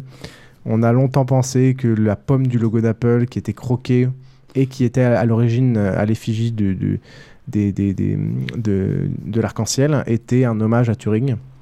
Ce qui apparemment n'est pas le cas et qui est. Ouais, Ce ils ont jamais expliqué euh, ouais, ils, pourquoi. ont, ouais, ils ont jamais vraiment expliqué. Enfin, c'est pas vraiment clair. Apple dit que non. Le- Alors que ils pourtant, ont une autre raison alors, officielle. alors- que pourtant il n'y a rien de. Oui, mais faut, faut, faut voir que euh, faut voir qu'ils ont dû dire que non il y a assez longtemps, Oui, donc la, vrai. la situation devait être un petit peu différente à l'époque. Peut-être que dans quelques années, ils vont dire que en fait finalement oui, et on saura jamais la vérité parce que dans les deux cas, ce sera de la com. Oui, on parle. Et justement, aujourd'hui, il n'y a plus trop l'arc-en-ciel. C'est là où c'est très con, parce que justement, euh, Apple ne revient pas, enfin, alors qu'il pourrait le faire, ne revient pas sur sa parole, alors que justement, petit à petit, euh, Turing va avoir une reconnaissance posthume. Après 70, déjà, euh, il y a eu des déblocages. On, on autorise les premières biographies et euh, autobiographies des gens qui ont participé à Opération Ultra. Donc là, on commence à entrevoir que déjà, il a été un, un héros de la guerre, un héros caché, et même la majorité des gens qui en parlent euh, disent que ça a au moins euh, pas du moins fait gagner la guerre, mais au moins ça a avancé le, le- le- le- temps des- des- de, de la victoire d'au moins 4 ans. Euh, ensuite, le prix Turing est créé, qui est l'équivalent donc, du Nobel de l'informatique euh, à l'heure actuelle. En 99, le Times le classe dans les 100 personnes clés du XXe siècle. Et enfin, très récemment, enfin, Oui, il y a eu, euh, il y a Gordon eu Brown. Un, un gros débat il y, a, il y a deux ans, je crois, quelque chose comme ça. Sur Un peu plus sur, euh, sur Turing ou. Bah, c'est c'est là où le gouvernement anglais, en fait, en 2009, Gordon Brown a officiellement présenté les regrets de l'État britannique pour le Ouais, traitement voilà, qu'il a subi. Et je vais vous lire un, un extrait de. C'était en quelle année, pardon, excuse-moi? 2009. 2009. Je vais vous lire un extrait de, de, de cette déclaration.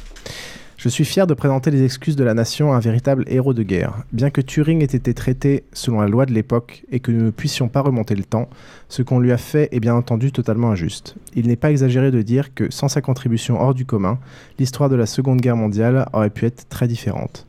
Il était réellement l'un de ces individus dont la contribution a permis le retournement de la guerre. La dette immense que nous avons envers lui ne rend le traitement inhumain qu'il a subi que plus horrifiant. Voilà, donc il a fallu quand même de très nombreuses années euh, pour qu'il y ait petit à petit euh, une reconnaissance euh, de cette personne et qui, pour notre histoire, a joué un rôle euh, absolument euh, incommensurable, mais nous, en tant que geeks, euh, a aussi joué un rôle absolument incommensurable parce que c'est vraiment l'inventeur pour nous euh, de l'informatique telle qu'on la connaît. Euh, voilà. Voilà, voilà. Ça vous a plu? C'était Ouais, très mais bien. il restait quelques pages, non? Non mais c'était une, c'était une feinte. J'ai- agrafé des, des- un paquet de pages blanches derrière. Ça, C'était pour. euh. Non non le, le la suite c'est pour le reste des rubriques. Euh, vous- cette fois-ci, vous pourrez donc gagner une biographie d'Alan Turing. Alan Turing, l'homme qui inventa l'informatique de David Lewitt. Euh, c'est assez intéressant. Euh, donc, euh, on va le faire gagner pour les prochains épisodes. Euh, donc, faut- on vous expliquera à la fin comment participer.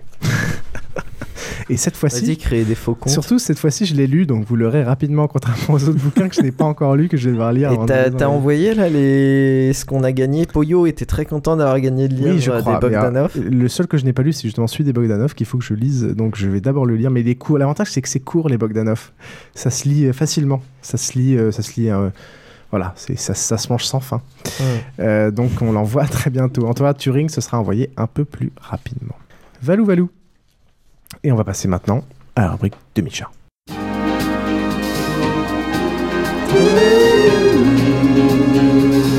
La brique de Micha.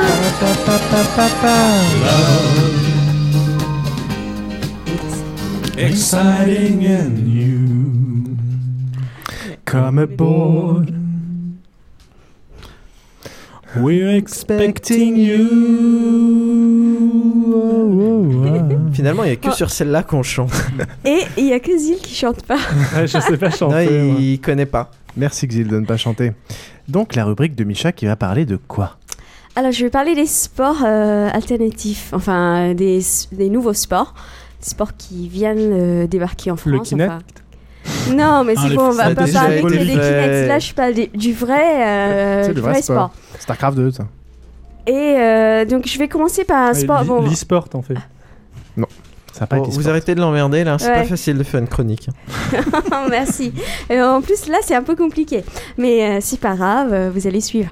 Bien sûr. Donc euh, là, le premier sport, euh, bon, c'est les sports plutôt euh, pour des filles, hein, mais bon, euh, vous pouvez quand même Ah, bah, bravo, ouais. essayer de sais qu'on a participer. une auditrice. La bataille de Polochon ou le catch tout. dans la gelée de groseille Dans la boue.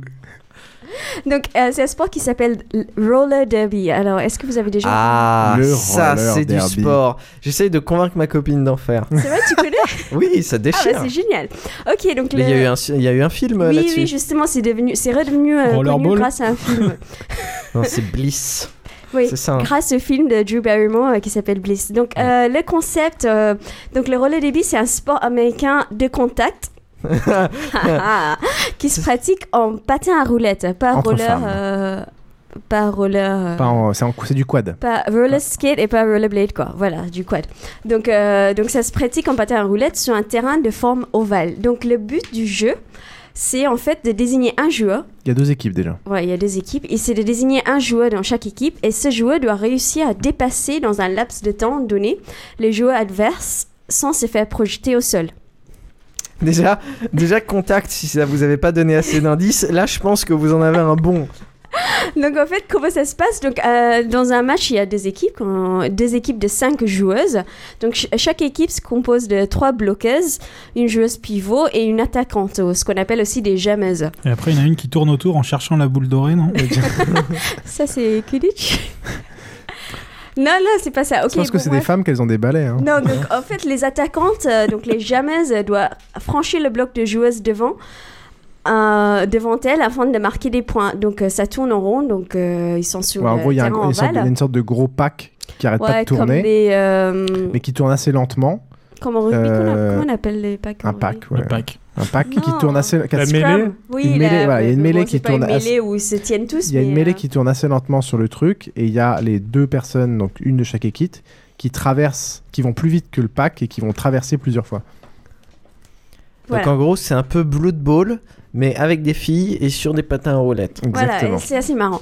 Bon, bref, donc, euh, donc tous les coups ne sont pas permis. hein. donc euh, c'est un sport de contact, mais il y a c'est quand déjà- même des règles. Oui, mais quand même, t'en as déjà bien. T'as Ouais, de quoi te marrer, quoi. Donc je vous, je vous conseille aussi, si vous ne voyez pas exactement euh, ce que je, je- je suis en train de vous expliquer, de regarder une vidéo en même temps. On va mettre des Donc, vidéos en lien de l'émission, bien c'est- sûr. C'est plus visuel, bien sûr. Donc voilà, donc euh, tous les coups ne sont pas permis. Ça veut dire que... euh, Bah, on peut projeter au sol, tu on peux peut faire pousser. que des coups d'épaule et de hanche. Voilà, ce qui est le plus efficace. quoi. en, gros, en gros, t'as. t'as- Qu'est-ce qui se passe là? En gros, T'as pas trop le droit de rouler sur se la lèche les gueule. doigts, euh. C'est hyper drôle. Il fait une espèce de truc bizarre. Ça a l'air très érotique. quand, quand Misha parle, Exil se lèche les doigts, c'est charmant. je, je faisais ça avec Trollin. On était en train de se regarder. Il y, a- charmant. il y avait un moment intense Euh, entre nous deux. Et alors, il y a des fautes, mais en gros, on a le droit quand même à un certain nombre de fautes, et quand on en fait trop, on se fait dégager une minute. Ouais. Donc c'est assez cool quand même. Donc, euh, ouais. Donc, en fait, le roller derby aussi euh, est fortement influencé par le do it yourself, uh-huh, si. Oh, on va en reparler une autre fois. Euh, avec euh, mélangé avec une mouvance punk euh, Ouais, féministe tout ça, ça vient de euh, là à peu près. ouais. Et des films d'horreur 3. Alors pourquoi? Parce qu'en fait, euh, le, look des joueuses est une autre composant essentiel dans ce sport. Donc c'est un peu comme les catcheurs. Donc chaque participant se choisit un nom de scène qui est censé d'impressionner euh, l'adversaire. Et donc c'est tout scripté aussi? Non, c'est pas scripté. non, c'est pas scripté. Non, non, pas du tout. Mais il s'est créé un personnage euh, suivant sa propre personnalité. Donc, euh, Elles ont des costumes rigolos euh Oui, oui, oui, elles ont toutes des costumes rigolos. Si t'aimes euh, pas le fluo, si t'aimes pas les crêtes, c'est pas un sport Les, pour les toi. équipes qu'on a vues, il y avait l'équipe euh, maîtresse dominatrice, habillée tout en, tout en cuir.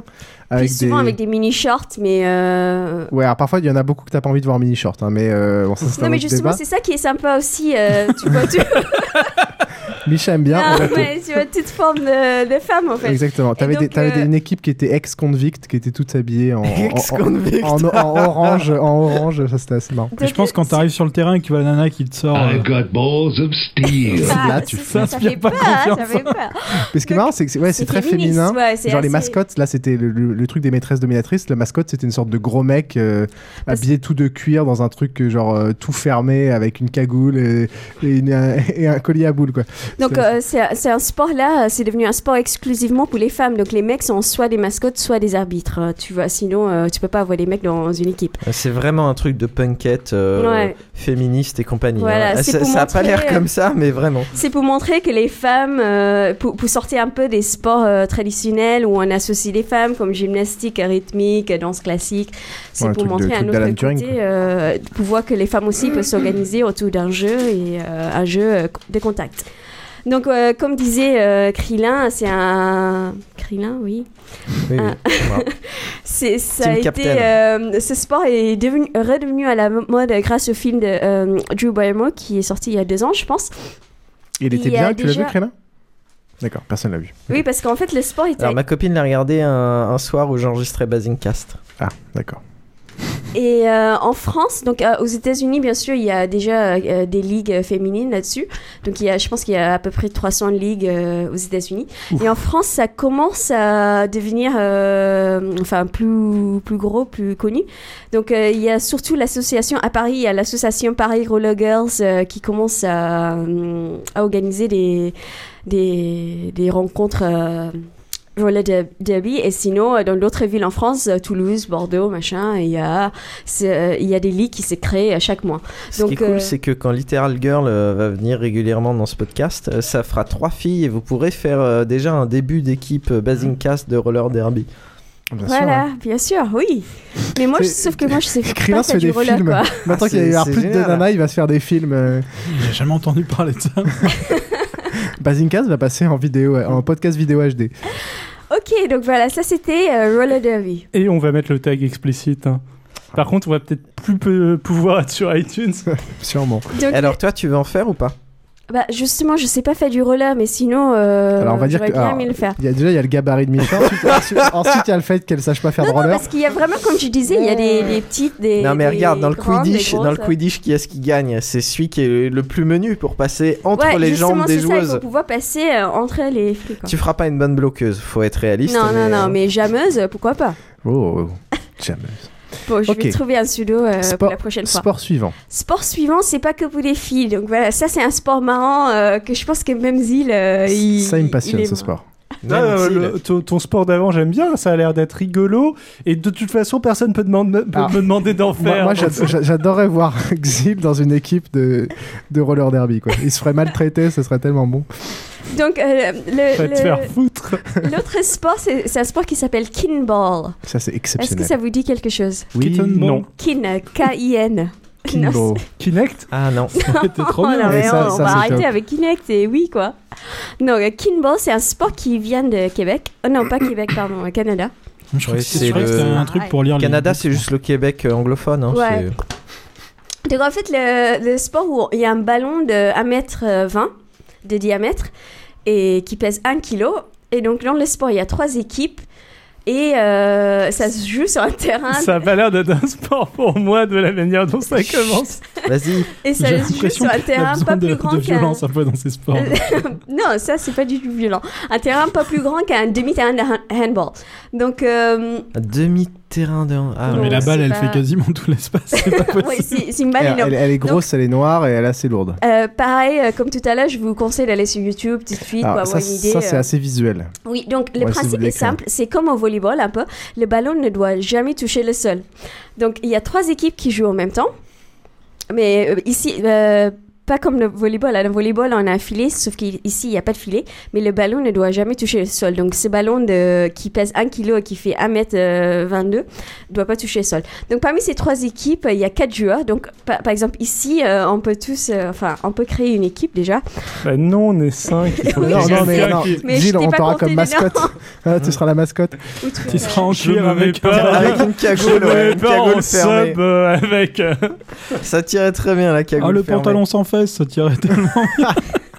Attends, bon, j'explique. On va te retrouver à la fistinière. Ah, charmant. Donc, dans trois équipes, donc toutes euh, composées de quatre joueurs, celle qui est à l'attaque choisit une des deux équipes adverses en l'appelant par sa couleur, donc euh, trois équipes ont trois couleurs différentes, précédée du mot omnikin. Donc, elle lui sert le ballon à un endroit stratégique du terrain de façon à ce que l'équipe euh, qui mal, défend ne puisse pas euh, rattraper le ballon. Donc, au moment de la frappe, tous les joueurs euh, se réunissent et tous les joueurs do- doivent avoir un contact avec le ballon en même temps. L'attaquant euh, tape le ballon. Si tous les joueurs euh, touchent pas, c'est une faute ou Oui, c'est une faute. En, Ah, gros, le principe général du truc, c'est qu'à parler, top. à chaque, à chaque moment où toute l'équipe touche le ballon en même temps, c'est le moment où tu as le droit de switcher d'équipe, justement. Donc toi, tu as le droit de te la passer un à un et perdre du temps que tu as envie. Ah, d'accord. Et au moment où toute l'équipe va la toucher, C'est le au moment départ, exact, c'est le euh, moment où le ballon change de possé- Et en fait, ce moment correspond exactement au moment où quelqu'un va, tout le monde va la toucher en même temps, sauf un, et qui là, lui, va la taper. Et c'est au moment où il la tape, tout le monde la touche. Et là, il dit, Et, euh, et ce 1, c'est toujours le même ou c'est. non, euh, ce qui- non, ce qui est vachement marrant, c'est qu'au final, dès qu'il chope la balle, tu les vois tous se mettre dans une position où tout le monde la tient d'une certaine façon. Mais tu sais pas qui est-ce qui va, Et- et euh, puis, dans peut-être quel pas- sens ça va aller et qui est-ce qui va taper le ballon. Puis ça se trouve, c'est des, des mecs qui sont à l'autre bout du terrain qui vont arriver en même temps, mais tu sais pas lequel va la taper, donc tu sais pas si elle va partir à droite, à gauche, etc. Et euh, c'est des sortes de formations, enfin, c'est vachement marrant. Ça va assez vite. Donc pour l'équipe qui défend, l'objectif, euh, l'objectif est d'attraper le ballon avec n'importe quelle partie du corps. Donc euh, tu, tu vois des gens qui courent. euh, c'est un, un peu comme jouer au, quand tu joues au ballon, euh, au balloon avec un gamin quoi. Quand tu dis il faut jamais, euh, il faut Ouais, ils se le jettent ballon. sous la balle, ils utilisent la le tête. terrain les est divisé en deux quand même, il y a une limite. Non, non, il a Non non, n'y a pas de limite. A Donc c'est juste. Donc ils peuvent le terrain. lâcher en fait. Ouais.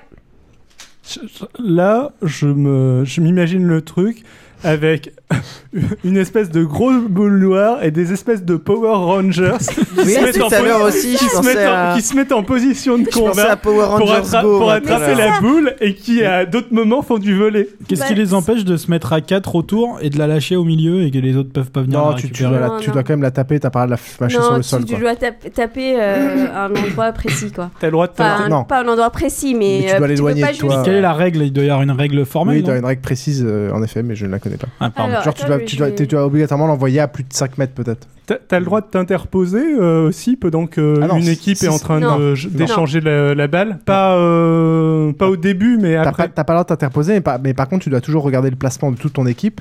Parce qu'en en, en quelques secondes, tout d'un coup, euh, toute l'équipe adverse peut se réunir et, euh, et toucher la balle en même temps et reswitcher. Donc le placement de l'équipe est vachement important partout. euh, Et donc, quand, moment. et quand le ballon est attrapé par l'équipe à la réception, ils doivent le contrôler et ils ont que 10 secondes pour l'immobiliser et euh, l'envoyer. euh, euh, à une autre équipe. Ça doit être un gros bordel d'être arbitre. Pour l'instant, ça a là-dessus. pas l'air d'être très intéressant d'avoir trois équipes, mais Si, parce que tu sais pas à qui sera l'équipe que tu vas appeler. Ça ajoute une composante encore plus stratégique de. Quand, au moment où tu as chopé la balle, tu vas la frapper. Et là, tu as un choix stratégique en plus c'est je l'envoie Ah, au mais à jaune. chaque fois, toutes les 10 secondes, euh, Ouais, ils changent ça d'équipe. change, ouais. Euh, je l'envoie, le c'est sportif, hein. je l'envoie au jaune ou je l'envoie au rouge. Ouais. Et tu essaies d'étudier le placement des jaunes Mais et des donc, ils rouges. sont tous sur le terrain, plus même temps. Ils sont tous, euh, donc il y a temps. 15 personnes sur le terrain en même temps. Et ils se regroupent Et Donc en fait, on gagne des points. Euh, si jamais une équipe à la réception perd le ballon, ça veut dire que le ballon touche le sol, les deux autres équipes gagnent des points. C'est un mélange de volet et de twister en fait. C'est un peu ça. Mais surtout, regardez, ouais, on vous mettra les vidéos Ouais, parce que c'est assez, assez marrant c'est à assez regarder, hein. visuel. Donc ça a été importé en France en 2001 à Angers par un étudiant qui était en échange euh, au Canada. Et euh, mais bon, c'est un sport qui n'est pas encore très connu en France malheureusement. Et euh, ils essaient, surtout à Paris, donc il n'y a pas encore de salle euh, réservée euh, pour ce sport-là. Ils ont du mal, ils n'ont pas assez de mo- moyens. Et Je comprends pas, il y a toujours pas de championnat, pas, si, d'équipe nationale. Attends, il y, a- il y a eu le, le championnat du monde, non En France? Non, euh... À Rennes, oh, si, si, non, le championnat du monde, euh, ça va être en octobre au Japon. Donc, euh, Je sais pas pourquoi, mais ça ne m'étonne pas. à Rennes. Non, mais il y en a eu un à Rennes. c'est la sixième Coupe du Monde de Kinball quand même. hein, donc, euh, Ah ouais, Il y a deux participants. Et l'équipe féminine de France a été euh, vice-champion du monde en 2009. Et ben voilà. On est quand même euh, assez Grâce à fort ça, on va passer la crise. Vive la France Et voilà, pour les gens qui, qui, qui ont envie de qui ont envie d'essayer un nouveau sport rigolo, euh, pourquoi pas le kinball Mais ce vraiment- qu'il faut savoir, c'est qu'à la base, c'était, ça se jouait au Canada avec un énorme rondin d'un mètre vingt de long. Ce qui est, ce qui est marrant, c'est que. C'est un sport de bûcheron. Non, mais on, on se demande souvent. euh, nous, on s'amuse souvent à changer les règles dans les jeux de société et tout, mais dans le sport, on dit qu'un peu tout est éculé. Et là, vraiment, il y a des principes vachement intéressants dedans et réussir à inventer de nouveaux sports comme Oui, ça. justement, avec des principes ça fun. ils essayent de se faire euh, connaître et sympa. développer ce sport. Quoi. Celui- Celui-là a quand même l'air un peu plus recherché que le, que le roller bourrin. Et il y a Normal, des gens qui celui- considèrent que le celui-là est mixte. c'est un sport fun, hein, tu sais. Celui-là est mixte, c'est pour ça que c'est Ouais. Ok, et Pardon puis un tout. Je disais, il y a des gens qui pensent que le football est un sport fun. Bip Alors, par contre, on peut parler de religion, de politique, de beaucoup de choses. On est très tolérant chez foot, mais nous ne pouvons pas parler de foot. Arrête, tout le monde ici, on pense que le football c'est de la merde et Tout- que tout les, à fait, les c'est supporters c'est des gros c'est pour bœufs. ça qu'on peut pas ça, parler de foot. Alors on peut pas le dire pour pas parce qu'au cas où on est des mecs qui nous écoutent qui le pensent, mais oui on vous méprise. Bref. Et un dernier sport pour, euh, pour rester dans l'ambiance été, un petit peu un sport euh, qui est plus lié à la danse, donc euh, un sport aussi qui était à la mode euh, le dernièrement. kidnaturisme. Non, non, ça, ça, c'est euh, ce sport-là est beaucoup plus connu, c'est le Zumba. Ah oui. Donc c'est un sport, un programme Putain de j'ai fitness. deux sur trois euh, quand même. euh, inspiré des chorégraphies, inspiré euh, des danses latines. euh, et en fait, les chorégraphies du Zumba sont basées sur des musiques de salsa, euh, samba, cha-cha-cha, hip-hop africaine et ainsi de suite. En gros ils ont tout foutu C'est encore un truc obscur à la capoeira pour faire parler des Américains du Sud euh, Ouais. Qui font Non, genre, mais en genre, fait, ils c'est ont inventé des plus trucs aussi quoi. euh, Ils ont pris tous les trucs qui étaient à la mode et ils les ont foutus dedans. Donc tout ce qui Ouais. vient du Brésil et d'Afrique. Et Bon, ça marche super tu bien. danses Donc Bah, attends, j'ai- pareil. J'ai rien euh, compris moi pour C'est un espèce de coup de com comme l'espéranto en fait. En tu danses pendant euh, une C'est heure. ça, c'est un peu l'espéranto de la danse. L'espéranto, je- moi j'ai des, je, je suis bluffé. J'ai des contacts sur euh, Google qui parlent espéranto, enfin qui mettent espéranto dans les langues, euh, dans les dans les langues qui parlent. et a Euh, priori, mon père, mon père, la langue dans le, dans, euh, il parle l'espéranto dans son foyer, c'est-à-dire qu'avec sa femme, son seul moyen de communication, c'est l'espéranto. Ah, moi, je, je, je suis bluffé. Je, je savais pas Tu, que. tu vois le résultat Ah non non, mais moi c'est différent. J'ai pas vécu avec mon père. Mon père, c'est un peu un exil en écolo, tu vois. Oh la vache Ouais. Il a l'air sympathique ce monsieur. Et Je dirais pas ça comme ça. Attends, laissons terminer Michel, parce que moi j'ai rien compris. À ce que... J'ai compris Bah, que c'était la c'est- danse, mais j'ai pas compris ce que c'était qu'un sport. quoi. Bah, c'est.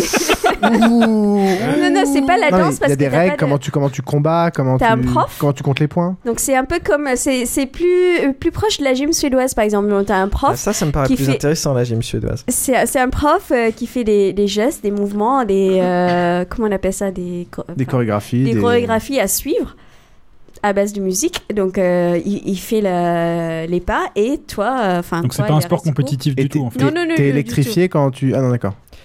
Et tu, tu suis les mouvements et tu te lâches et tu danses. euh, D'accord, ouais, donc à ça c'est assez proche de la musique calories. sauf que c'est sur des thématiques de danse Ouais, particulières. c'est beaucoup Ouais. plus sur la thématique de danse, puis euh, sur la musique euh, latine, quoi. Alors t'avais promis euh, de faire un truc sur la gym suédoise, tu l'as pas fait Si, une fois t'en avais parlé. Ah oui Je fais le montage, donc je, je sais ce que les gens disent. Bon, Euh, bah, ça, explique rapidement ce que c'est pour les gens qui savent pas. C'est un peu comme le Zumba, mais en mieux. Oui, c'est ça. Bon, euh, la gym suédoise, c'est. C'est pareil, mais sur, sous Britney, tu chantes sur Britney Ouais, Spears. c'est pas forcément la musique latine en fait. Donc la gym suédoise, c'est un sport où euh, pendant une heure, bon, c'est suédois euh, bien sûr parce que ça, la méthode a été euh, inventée, euh, fondée en, en Suède. Donc, mais c'est tout con. hein. C'est juste la méthode où tu commences par l'échauffement, euh, suivi par euh, la euh, cardio, ensuite euh, euh, étire, non pas étirement, stretching, ensuite musculation, ensuite re-cardio, ensuite re-musculation, enfin bref, et à la fin tu finis par les étirements. Et, et tout ça, tu suis les mouvements d'un prof qui est au milieu, où tous les élèves sont en cercle autour du prof. Et euh, chaque, euh, chaque, chaque euh, session, ça veut dire, enfin, tu, tu fais des mouvements euh, sur de la musique. Et c'est des musiques qui changent selon les profs. Donc, tu as, une heure de musique euh, différente à, à chaque Avec des cours. chorégraphies un peu différentes. Avec des chorégraphies avec des niveaux différentes. d'intensité différents. C'est des mouvements simples. euh, Oui, c'est des mouvements Ah, simples à, à euh, suivre, euh, qui fait ouais. travailler. Ouais. Normalement, c'est un sport qui, qui fait travailler tout le corps. euh, tu commences par faire les mouvements euh, que avec les jambes. Ensuite, il y a un peu de coordination. Il faut, où il faut rajouter les bras. Donc, Voilà, tu fais le mot c'est coordination. Ouais, voilà, c'est pas un truc pour mec. J'ai hein. testé, j'ai testé pour vous la gym suédoise. Et puis, c'est assez Euh, physique. Donc, tu as plusieurs niveaux aussi. Euh, tu as un niveau basique, standard et intensif. Et puis. euh, En gros, tu te retrouves au milieu d'une armée de nanas qui, au moment où la musique commence, euh, font euh, une chorégraphie de manière coordonnée euh, où tu vois même pas ça sur YouTube. Quoi. Tous Mais des- la des chorégraphie, pareil, change selon les profs. hein, des donc, euh, fanatiques, tu t'ennuies euh, pas, quoi. Ouais, pour dire que ça prend un certain. Ça Ouais, prend parce que si, t'es- si tu prends un cours, c'est pas toujours le même prof, c'est pas Non. toujours la même musique, toujours les mêmes mouvements. Non, non, non, mais pas les du mouvements tout, se répètent quand même. Mais euh, les mouvements, il y a des mouvements de base qu'on retrouve dans, dans les cours, quoi. Donc les mouvements de base de gym suédois, je pense qu'ils ont eu des consignes. Donc il y a quelques mouvements où euh, où tous les profs presque euh, font une combinaison de ces mouvements-là ou euh, Et puis il y a une limite à l'imagination aussi pour modifient un petit peu. Donc en gros, pour résumer, la gym suédoise, c'est de la gym avec de la musique sympa, et le zumba, c'est... euh, La danse. euh, Enfin, de C'est la un musique, mélange de la de musique tout. sympa si vous aimez Britney Spears. Moi, je Il y connais a la pas, musique, non, la mais- musique, je sais pas ce non, que non, c'est. franchement, donc, il n'y a euh, pas que, il y a pas que Britney Spears. hein, il y a beaucoup de musique euh, très commerciale. Il y a, il y a euh, des musique trucs commerciale. qui plaisent à des filles, quoi. Voilà, c'est la Pas des musique trucs très commerciale compliqués, pour se lâcher, pour se marrer. Non, c'est la, oui, c'est la très- musique. c'est l'ambiance, euh, c'est la, très la musique, sympa. ça peut pas être compliqué. De Faut aimer façon. faire des chorégraphies sur Waka Waka. C'est juste du bruit, la musique. Ah, ah. Oui, oui, oui. Bon. bref. Bon, allez-y pour mater des culs. Et en fait, il faut en profiter parce qu'en été, il y a des cours de gym suédoise gratuits dans les parcs euh, à Paris et même euh, en dehors de Paris, en province. Donc, euh, Alors, si vous voulez essayer, il y a des cours gratuits à, Parc- à Parc Montsouris, Parc de Choisy, sur les places dans la mairie des 14e, 15e, dans le deuxième. Enfin bref, vous tapez gym suédois sur Internet et vous allez C'est les mêmes gens qui font les massages gratuits. Ça, Ah non, non, ça, ça- c'est ça, Thaïlande, Poitiers. Thaïlande, machin. Et si c'est écrit au feutre sur un camion sans fenêtre, à mon avis... Ouais, euh, ne rentrez pas dedans. non, mais vous, vous connaissez pas ce genre de, ce genre de trucs qui, a- qui sont exactement au même des- endroit euh, mais c'est pas vraiment gratuit en fait. Ouais, que il y a- il y, y une petite tente et c'est pas tu- vraiment non, gratuit. il n'y a pas Tu de donnes ce que tu veux, quoi. Ouais, ça, tu donnes ce que tu Tu veux. parles de l'endroit ou de la personne qui te masse? Ah bah bravo. Euh, Donc voilà, allez tester, on mettra le lien euh, sur le site de l'émission. Euh, les mecs peuvent y aller aussi euh, pour se marrer un coup, euh, c'est sympa. Accompagner votre copine euh, une fois, ça peut être marrant. Euh, les mecs sont généralement assez peu coordonnés dans ce genre de truc, c'est assez marrant, ça tape un peu la honte. Mais euh, l'ambiance est super Sinon, bonne. pour donc, les mecs, euh, il y a Kinball. Sinon, il y a le kinball. Et même si vous avez un mec là pendant l'été, bah, vous pouvez vous poser avec une bière sur un banc dans les parcs et, et puis regarder quoi. Ça, c'est un sport que j'ai. C'est gratuit. Euh, ok. Et ben merci beaucoup, Michel. Bah, bon sport. euh. Et puis, ju- juste euh, pour le kinball, parce que ça m'a quand même l'air assez sympa. Ça- Cool. Tu dis, il n'y a, pas d'endroit pour en faire euh, à Paris. Il y a quand même, euh, il y a quand même, t'as quand même un- une ou deux pistes, Non. des gymnases où il y a ça, où il y a au moins des équipements, Je quelque pense chose? que non, ils n'arrivent pas à avoir une salle euh, dédiée que pour, le, pour ce sport-là. Mais ils arrivent quand même à avoir des créneaux de temps en temps dans les gymnases. Pour, Oui, euh, bah ça... Non, mais quand le sport n'est pas assez connu, quand il n'y a pas assez d'adhérents, c'est vrai que pour convaincre les gymnases, Bah, de tu l'as expliqué, le mec, qu'est-ce que euh, c'est que le sport déjà Mais qu'on je a suis sûre, en allant sur, euh, Oh là, oh là, oh là, oh là, oh là. euh, en allant euh, sur internet, en cherchant euh, Kinball à, à Paris, vous allez trouver des clubs où. euh, moi, en tant que non sportif total, ce genre d'invention fun de, de sport euh, m'attire euh, m'attire pas mal quoi. Ouais, Quand j'ai vu ça, je me suis dit putain, si là euh, là ça me ferait marrer d'en faire deux heures quoi. C'est beaucoup plus marrant que de courir comme un con après un ballon pour essayer d'aller le Ouais, mais- dans une cave. Ouais, puis le- le Finalement, processus- un volet aussi, c'est bien éclatant, quoi. Ouais. Ouais, mais là t'as un processus de découverte. Nous on aime bien en tant que geek de découvrir les règles du truc, les, les stratégies sous-jacentes. Bien euh, sûr. le- Sauf que quand tu joues 10 minutes et que t'es à plat, je pense que Non mais là on est d'accord. Je, pense que on- on ra- rapidement on a compris. Il y a plein de trucs qui sont fun hein, et qui permettent de, euh, à défaut de faire du sport, euh, de faire un peu de, de- d'entretien. Euh, Il y a des, il y a des balades en kayak de mer sur des rivières où c'est pas violent. T'as euh, tout ce qui est acrobranche, c'est super sympa. Euh, si vous voulez physique, bien hein, vous crever, C'est- Ouais, c'est physique l'acrobranche. bah, euh, tu t'arrêtes quand tu veux. Hein, Ouais, euh, paintball aussi, hein, c'est physique. hein. Tu paintball, euh, un truc qui est super sympa que j'aime beaucoup, c'est tous les Laser Quest euh, et équivalents. Euh, ça, euh, si vraiment tu, tu te mets à fond, t'es en âge après, et c'est assez chouette. On fera un Basingcast spécial Ça, sport. c'est- Ouais, je pense que c'est c'est assez cher. ouais.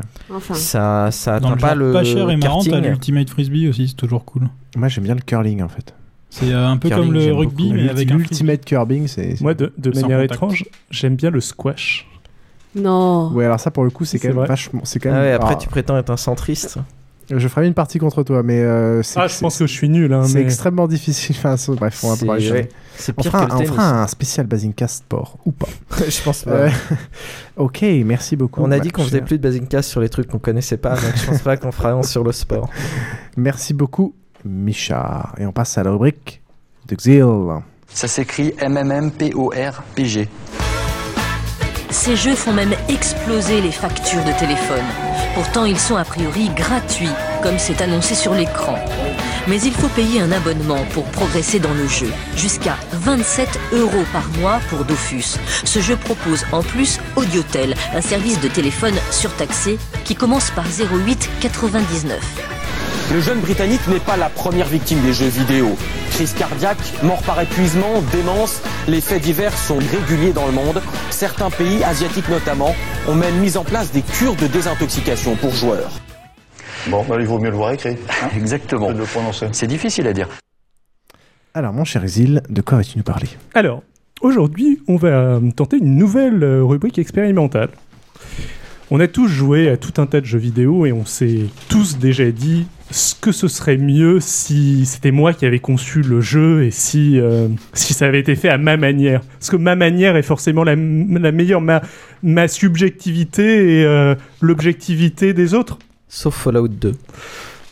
Euh, oh, si, faut le. Faut Non, le- non plus, il, a, il quand même voulu dire un truc très simple dont on savait à l'avance ce qu'il voulait dire et il a quand même réussi, à nous larguer. Quoi. en gros, voilà. Je suis d'accord avec toi, c'est une question de mémétique. En bref, le but du jeu, ça va être de- d'inventer le MMORPG de nos rêves. Commençons par une première question très simple. À quel MMORPG avez-vous déjà joué? Piouf, à toi moi. de parler. Ah, c'est moi. Euh, moi, j'ai joué à un seul MMORPG euh, qui s'appelait euh, Mankind. Mankind, c'est un des premiers euh, MMO. C'est pas Mankind C'est c'est pas MMORPG, c'est un MMORTS. Ah bah non, c'est pas ça. Vas-y, ça compte quand même. Bah Explique oui, ce que euh, quand tu dis MMO, je suis- enfin tu dis MMO, on se limite pas à MMORPG. Ah bah si, c'était c'est. Dans, dans- dans le concept, c'est plutôt MMORPG, mais tu peux Ouais, parler enfin, quand même de Mankind. justement, moi, le jour où on fera une rubrique MMORTS, Voilà. il est quand même assez loin. je, pense qu'on peut dire que Mankind s'assimile au genre. Enfin, c'est très con parce que pour moi justement le MMORPG ne m'intéresse pas trop. Ce qui est intéressant, c'est c'est Justement, continue, c'est pour ça que. Euh, MMOR, ouais, donc Mankind, c'est un truc euh, spatial qui a été créé en 98. Euh, en gros, c'était un donc du RTS. C'était une sorte de, on pourrait comparer ça. Il y avait des planètes dans lesquelles on construisait des, sur lesquelles on construisait des bases. On produisait des mines, on produisait des bâtiments de production, on produisait tout genre de trucs.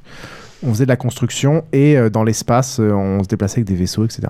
commence peut-être par le début, c'est de l'univers, comme tout MMO, c'est de l'univers permanent. C'est-à-dire que contrairement au Persistant. RTS euh, persistant, c'est-à-dire que contrairement au RTS habituel, tu gardes tes troupes euh, tout le temps. Quoi. Alors expliquons. MMO, oui, c'est un monde euh, persistant où tout le monde joue ensemble. MMO, c'est Sur un- Ma- massivement, euh, c'est pas forcément permanent, euh, Ah persistant. d'accord, ok. C'est pour ça Euh, que je te disais de préciser. Tout le monde joue ensemble et en l'occurrence, euh, il est persistant. C'est un truc spatial euh, space opéra avec gestion de ressources, euh, etc. Et ce, qui est, ce que j'ai aimé là-dedans, euh, c'est le fait que déjà, tu as le principe du RTS, c'est-à-dire euh, t'as pas besoin de connecter tout le temps, tu as des systèmes de production. Euh, par exemple, moi, ce que j'aime pas euh, chez WoW, c'est le fait que tu dois faire du mining, à savoir aller faire des tâches à la con pour te rapporter des trucs. Euh, Mais, la- euh, Minecraft, c'est vraiment l'opposé de ça. euh, c'est euh, tu construis tes bâtiments, ça t'accumule du truc et quand t'as le temps, tu dépenses tes. Mais, Mais ça, le- ça ressemble à O-Game, euh, ton truc? Oui. Ah oui, c'est O-Game en Euh, fait. ça Euh, C'est ressemble ça à- le jeu en flash. euh, Alors, O-Game, j'ai- C'est même, pas de- du Flash. euh, O-Game, c'est- euh, c'est j'y ai, de un- l'HTML. j'y ai un peu joué. Attends, c'est de l'HTML. euh, Oui, c'est des images en JPEG. euh, Il n'y a, rien de dynamique euh, dans, dans Ah, le game. Game. C'est du Euh, PHP. J'ai joué au game aussi. Alors la différence, c'est qu'au game, euh, euh, c'est pas immersif en fait, dans le sens où euh, au game, bah, tu, tu, tu cliques sur des, t'as- t'as des images qui représentent des bâtiments, mais de manière, euh, je sais pas comment décrire ça, mais là, c'est Wanken, c'est comme si tu étais dans, dans StarCraft, c'est-à-dire que tu vois les bâtiments, T'es tu dans un univers en 3D. T'es dans un univers en 3D, tu te balades dans l'espace, tu zoomes dans des planètes, tu vois tout l'univers, tu peux dézoomer sur la galaxie entière. C'est plein de monde, tu croises plein de vaisseaux, plein de planètes, plein de machins. Euh, C'est beau graphiquement euh, bah, c'est, c'est- ça, ça date 98, de, ça date de hein. 98. Il y a un indice. Mais euh, l'avant- Je- la- l'avantage, c'est que euh, tu, tu, comme c'est du spatial, tu peux quand même faire des trucs assez. euh, Ouais, puis les jeux en 98, assez ça laissait propres. beaucoup de part à l'imagination quand même. Alors, on va quand même continuer le petit Euh, tour, non pe- Petit avantage de Mankind, il n'y avait aucun scénar, aucune pas. quête. D'accord. Avantage Oui. Alors, avantage. Je vais expliquer pourquoi c'est un avantage plus tard. Je suis, je suis, d'ac- je suis d'accord avec Piouf. On peut.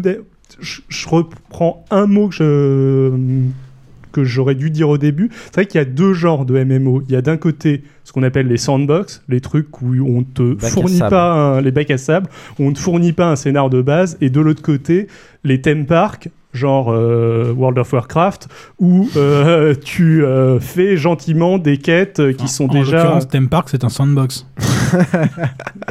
si tu veux. Pas mal. Non, mais- Euh, sinon, j'ai joué, joué à des petits jeux en flash et autres, comme euh, au game, euh, donc là qui n'étaient pas en flash, avec des trucs de survival euh, zombie. euh, je sais plus, il y en avait qui Oui, étaient sympas. c'est quand tu parlais de O-Game, j'étais en train de repenser au fait que moi aussi, finalement, j'avais joué à un Alors, MMORPG. comment, comment il s'appelait celui auquel on Horde. jouait?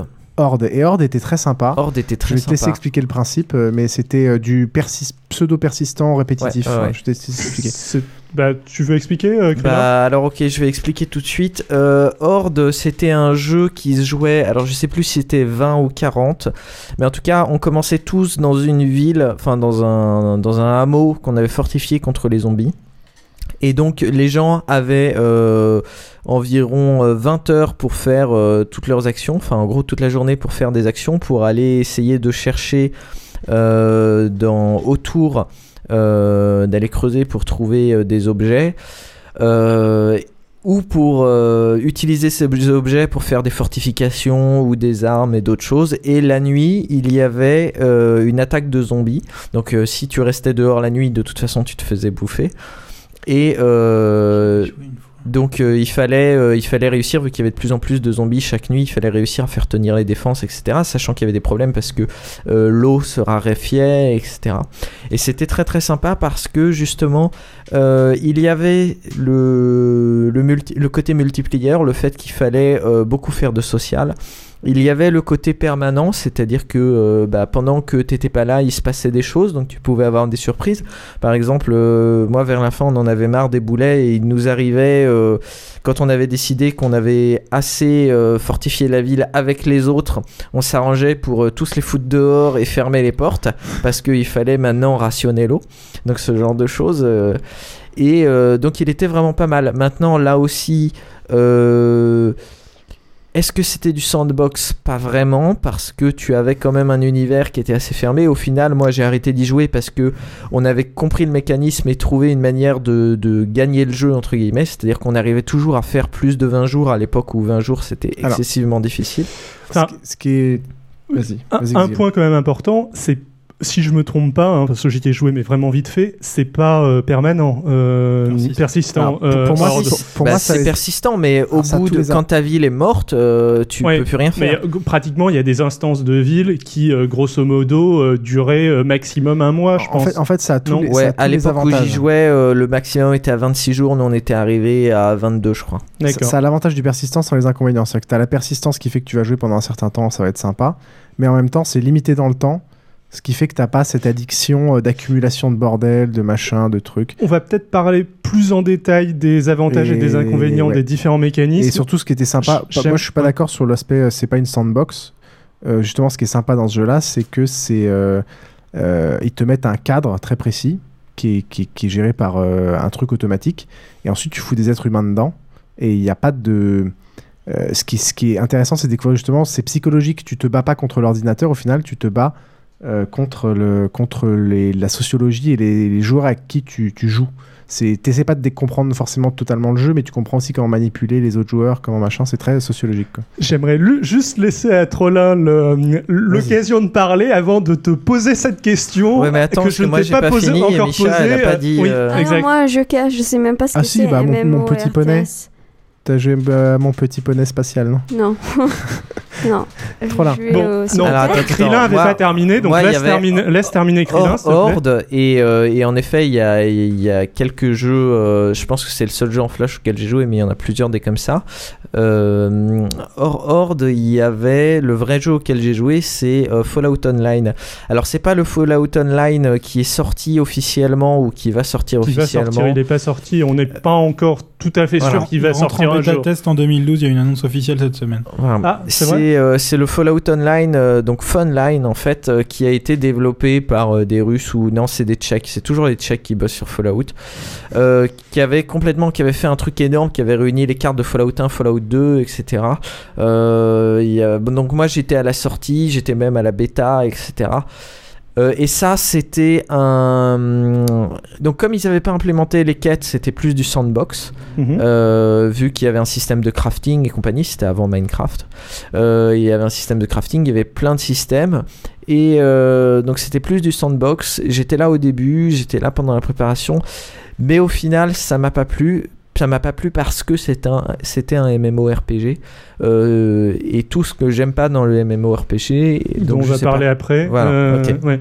Mais euh, d'accord, ok. Trollin, euh, à quoi est-ce que tu as joué? Euh, j'ai joué. Alors je me souviens, à l'époque où j'étais dans une guilde de StarCraft où, dans laquelle j'ai jamais été très bon, euh, il m'avait convaincu ça le d'essayer problème des guildes euh, la StarCraft. quatrième prophétie, Mhm. euh, qui était un MMO euh, free-to-play euh, de Goa, il me semble.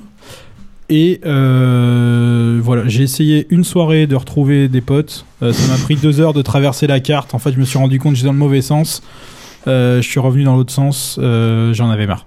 Et ouais, en plus, il y avait un système de dialogue où, il y avait justement des bots qui, essayaient de reprendre ta conversation avec des mots-clés, mais c'était c'était un peu difficile, je trouvais, de s'y mettre. Mais il me semble que ça avait quand même bien marché ce truc. Et euh, après, qu'est-ce que j'avais j'avais joué? J'ai joué à Anarchy Online, Mhm. qui est euh, dans, un, dans un univers futuriste avec deux factions. euh, Enfin, un truc relativement classique où, dans lequel tu, tu choisissais des classes, tu distribuais des points et, tu, et tu faisais des quêtes. Il y avait un côté persistant, enfin, l'univers de toute façon était persistant, mais il y avait, des, il y avait euh, beaucoup de. La plupart du temps qu'on joue, qu'on joue, en fait, c'est des missions instanciées générées aléatoirement. Mhm. Espèce de mini donjons. Et après, euh, au fur et à mesure, ils ont rajouté des donjons instanciés euh, comme dans, dans WoW, des trucs comme ça. Et euh, et il y avait aussi des, des cartes, enfin des, des- beaucoup de zones, Pardon, je vomis. beaucoup de zones ouvertes où, dans lesquelles c'était affreux parce que c'était injouable. Il y avait toujours des gens qui farmaient à mort les, les gros monstres et les trucs comme ça.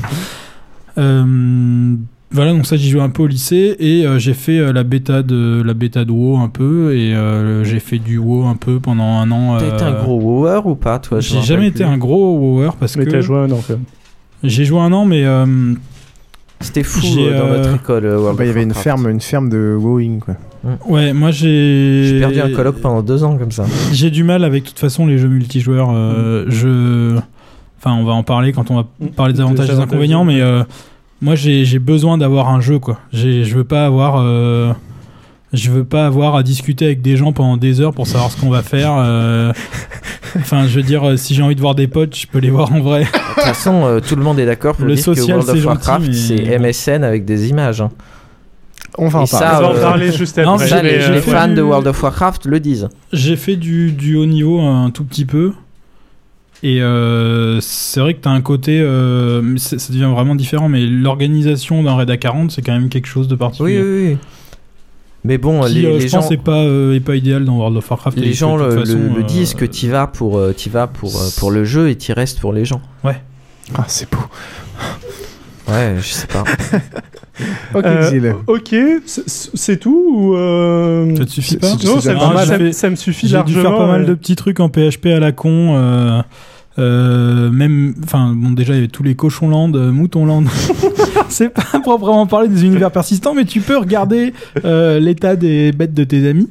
Et si j'avais fait un ou deux trucs un peu à la Mankind, mais en PHP, où, en fait l'univers a un rôle quasiment inexistant et c'est pas très intéressant d'en parler, je pense. Je pense que tu vas quand même être notre expert sur le plateau. Mais alors moi, je vais quand même répondre à la question. Oh. J'ai très peu joué euh, à des MMORPG. J'ai Ça, dû, ça va être beau cette j'ai dû toucher vite fait à Ragnarok Online parce que ça avait un côté euh, mignon. Euh, et euh, j'ai euh, ma copine Lily euh, joue à fond à euh, l'autre Lord of the Ring Online. euh, Elle est au niveau maximum. C'est pour ça qu'on la voit plus, d'ailleurs. C'est est- gratuit récemment, non? Oui, quand- depuis que c'est passé gratuit, elle est passée, elle est chef de guilde, machin. Et donc, j'y ai joué un petit peu euh, jusqu'au level, euh, jusqu'au level 30, et puis ça m'a un peu s'est- il saoulé. s'est fait dégager de la guilde par sa meuf. Non, non, non, même pas. Je- Enfin, je, j'ai, j'ai Non, pas. non, elle a réussi à le convaincre qu'il fallait qu'il parte de lui-même. C'est marrant parce qu'on peut retrouver depuis quand le jeu est gratuit, quand on regarde la date à partir de laquelle elle est plus venue à Basinka. Exactement. Je vous laisse retrouver le. la- Non, euh, le jeu est passé gratuit avant qu'on commence Basincast en fait. Ouais, ouais, et la fois où elle est venue, elle nous a bien dit qu'elle l'avait viré de la guilde. C'était elle la chef. Euh, Voilà, voilà. On va passer à la seconde question. Euh, alors, Piouf, tu y as déjà un peu répondu, donc tu vas passer en dernier. Oh la pute. Oh la pute. Euh, Qu'est-ce qui vous a plu et surtout qu'est-ce qui ne vous a pas plu? Parce que le but, ça va être d'inventer le MMORPG de nos rêves. Krillin, vas-y. Bah, ce qui m'a pas plu, je pense que c'est comme euh, les autres autour de cette table, euh, c'est que ça demande énormément de temps. Ça demande énormément de temps pour, euh, pour pas grand chose. Tu te fais chier avec des tâches répétitives pour essayer de gagner des levels et compagnie. Et à la fin, euh, à la fin, t'avances pas, tu t'amuses pas. Contrairement à des jeux comme Team Fortress 2, justement, euh, parce que en ce moment je passe mon temps dessus, où euh, tu as du fun instantané. Euh, donc c'est du massivement multiplayer aussi. Euh, C'est pas du massivement non, c'est du je vais c'est dire- des enfin, cartes à c'est du, 32. c'est du multiplayer, euh, excuse-moi, c'est pas du massivement. Euh, c'est du multiplayer, donc, mais euh, t'arrives, tu joues, tu, tu pars. Il y avait ça aussi pour euh, Killing Floor et compagnie. Donc, euh, ou Left 4 Dead, c'est- des jeux. euh, bon, voilà. Où vraiment, t'arrives, t'as ton fun, tu te casses et il y a de l'intelligence humaine derrière. Euh, là, le, le MMORPG, c'est euh, tu fais des trucs chiants. euh. moi, je, regardais mon coloc qui jouait à WoW, il se faisait chier à aller backstabber des, aller backstabber des tortues à coups de canne à pêche pour essayer de choper une fois sur 10 10 pièces et il en fallait 100. Putain, mais qu'est-ce que c'est casse-couille quoi! Et là, euh, tu sais que tu vas gagner 100 XP et donc euh, un dixième de ton niveau 1 et, euh, c'est vraiment casse-couille. Donc, ouais, beaucoup de tâches, enfin, tu passes beaucoup de temps à te faire chier. C'est addictif, ils ont réussi à rendre ça addictif, mais au final, tu t'amuses pas et tu t'avances et compagnie. Je résume en disant c'est hyper répétitif et la progression est super lente. Ouais, et il n'y a pas de fun. Un autre truc qui était chiant aussi, c'est quand tu es à bas niveau, euh, surtout sur Funline, euh, vu que c'était du PVP qui est en tout cas le, seul truc intéressant, euh, tu te retrouves assez rapidement en fait euh, à, te faire, à te faire tuer en, en deux secondes. Quoi. Alors ça allait très bien avec le monde de Fallout qui est un monde impitoyable, comme Dallas, mais malgré tout, ça foutait un peu les boules. Je suis tout à fait d'accord avec euh, tout ce que tu as dit. Pas d'éléments qui t'ont plu. Tu as le droit de dire non. Bah, dans Horde, euh, c'était sympa le côté euh, petit à petit, on s'est mis à rencontrer des gens, à vraiment sympathiser avec, à discuter, à travailler ensemble pour faire des tableaux sur tableur et compagnie pour voir quelles étaient les meilleures défenses. On a fini par faire un groupe qui a, qui a fini par atteindre 15 personnes. Et euh, donc 15 personnes sur une ville de 40, euh, c'était évident qu'on contrôlait tout. Euh, c'est pour ça qu'on a fini par, entre guillemets, euh, beat the game, gagner le jeu. Et qu'après, moi j'ai arrêté parce que ça prenait du temps. Et que ça avait qu'on- et plus qu'on avait trop gagné, d'intérêt voilà. à partir du moment où tu as gagné. Voilà, une fois, quand tu fais trois villes à plus de 20 jours et qu'à la fin c'est vraiment l'aléatoire de la carte qui fait que tu vas passer de 20 à 25, c'est plus, euh, ça devient répétitif. D'ailleurs, c'est pareil, hein, c'est quand c'est devenu répétitif que j'ai arrêté. Ouais, et l'intérêt que tu décris dans Horde me semble découler du fait que ce soit pas tout à fait un univers persistant, je dirais. Bah, euh, c'était persistant, mais, euh, mais limité dans le temps. Moi, j'ai eu beaucoup d'espoir pour Funline parce que euh, on pouvait avoir l'idée de créer une dynastie, ce genre de choses. Et un des meilleurs MMORPG qui existe, c'est Evenline, c'est ça, celui qui. euh, Ah, qui c'est un des meilleurs à quel titre? Eh ben, euh, les, les gens qui partage mes goûts en termes de jeux et d'intérêts sociaux et compagnie euh, aime Evenline. Alors, tu, tu me fais signe, donc j'explique pas ce que c'est qu'Evenline. Alors, on y reviendra après. Je pense que Trollin meurt d'envie de parler, donc non, je c'est peut-être. c'est pas euh, très important, mais je voulais juste euh, dire sur Horde. euh, on- Enfin, pour moi, on n'appelle pas ça un univers persistant quand t'as des parties qui durent sur une semaine ou un mois. Ouais, je suis d'accord. C'est pas un univers persistant. C'est une Non, partie non, non, qui non, dure non. sur un mois. Non, mais c'est pour ça qu'on peut pas Et vraiment dire que c'est un et D'ailleurs, c'est pas un MMORPG. MMO non plus Mm. parce que c'est des parties à 40, c'est pas des parties. Ouais, et des y a pas d'interaction. Je, je- non, je- je suis- je je suis suis d'accord, je suis d'accord avec Trollin. Euh, je, je laisse expliquer ce que c'est que Kevin Line et euh, après euh, je te donne la parole. Moi, je me casse. hein. Après, ce sera à toi. Alors, Evenline, c'est justement un truc qui te plairait, Piouf. C'est un truc où. euh, où euh, alors, ça reste. C'est un du- sandbox. Tout est basé sur l'argent. C'est un univers euh, Je crois que c'est lui qui expliquer. Et vas-y. Euh, Voilà, donc ce qui est intéressant dans, dans Evenline, c'est que c'est vraiment très très libre pour les gens. Alors, il, y a- il y a toujours le défaut que ça te prend énormément de temps avant d'évoluer, mais ce qui est important, c'est pas ton niveau, c'est plutôt ta place dans, les, so- dans la société. Il y avait un, un pote qui m'expliquait que si tu commences comme mineur, il va falloir que tu mines pendant des années euh, IRL pour pouvoir t'acheter un premier vaisseau, que tu fasses des courses pendant des années IRL pour pouvoir t'acheter un plus gros vaisseau, et là, ça va commencer à être fun. Et euh, ce, moi, ce qu'on m'a expliqué, c'est que quand tu perdais ton vaisseau dans le jeu, tu le perdais vraiment. Ah oui, Fallait oui, te le oui. re-racheter après. Non, ce qui est vraiment intéressant, c'est qu'il y a, euh, au fur et à mesure des années, il y a des confréries qui se sont développées, il y a euh, des empires galactiques qui sont faits et défaits, ce genre de choses.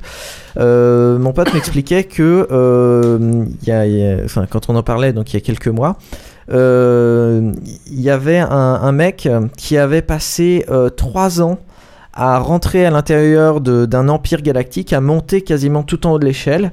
Et quand il, a, quand il est arrivé là, il a complètement tout fait foirer parce que depuis le début, c'était un agent infiltré d'un autre empire euh, galactique. C'est quand même énorme. Il y a des mecs qui sont, euh, il y a des mecs qui ont monté des banques à partir de rien.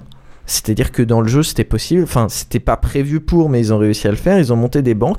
Et euh, il y a d'autres mecs qui ont euh, piqué tout l'argent de la banque et qui se sont barrés avec.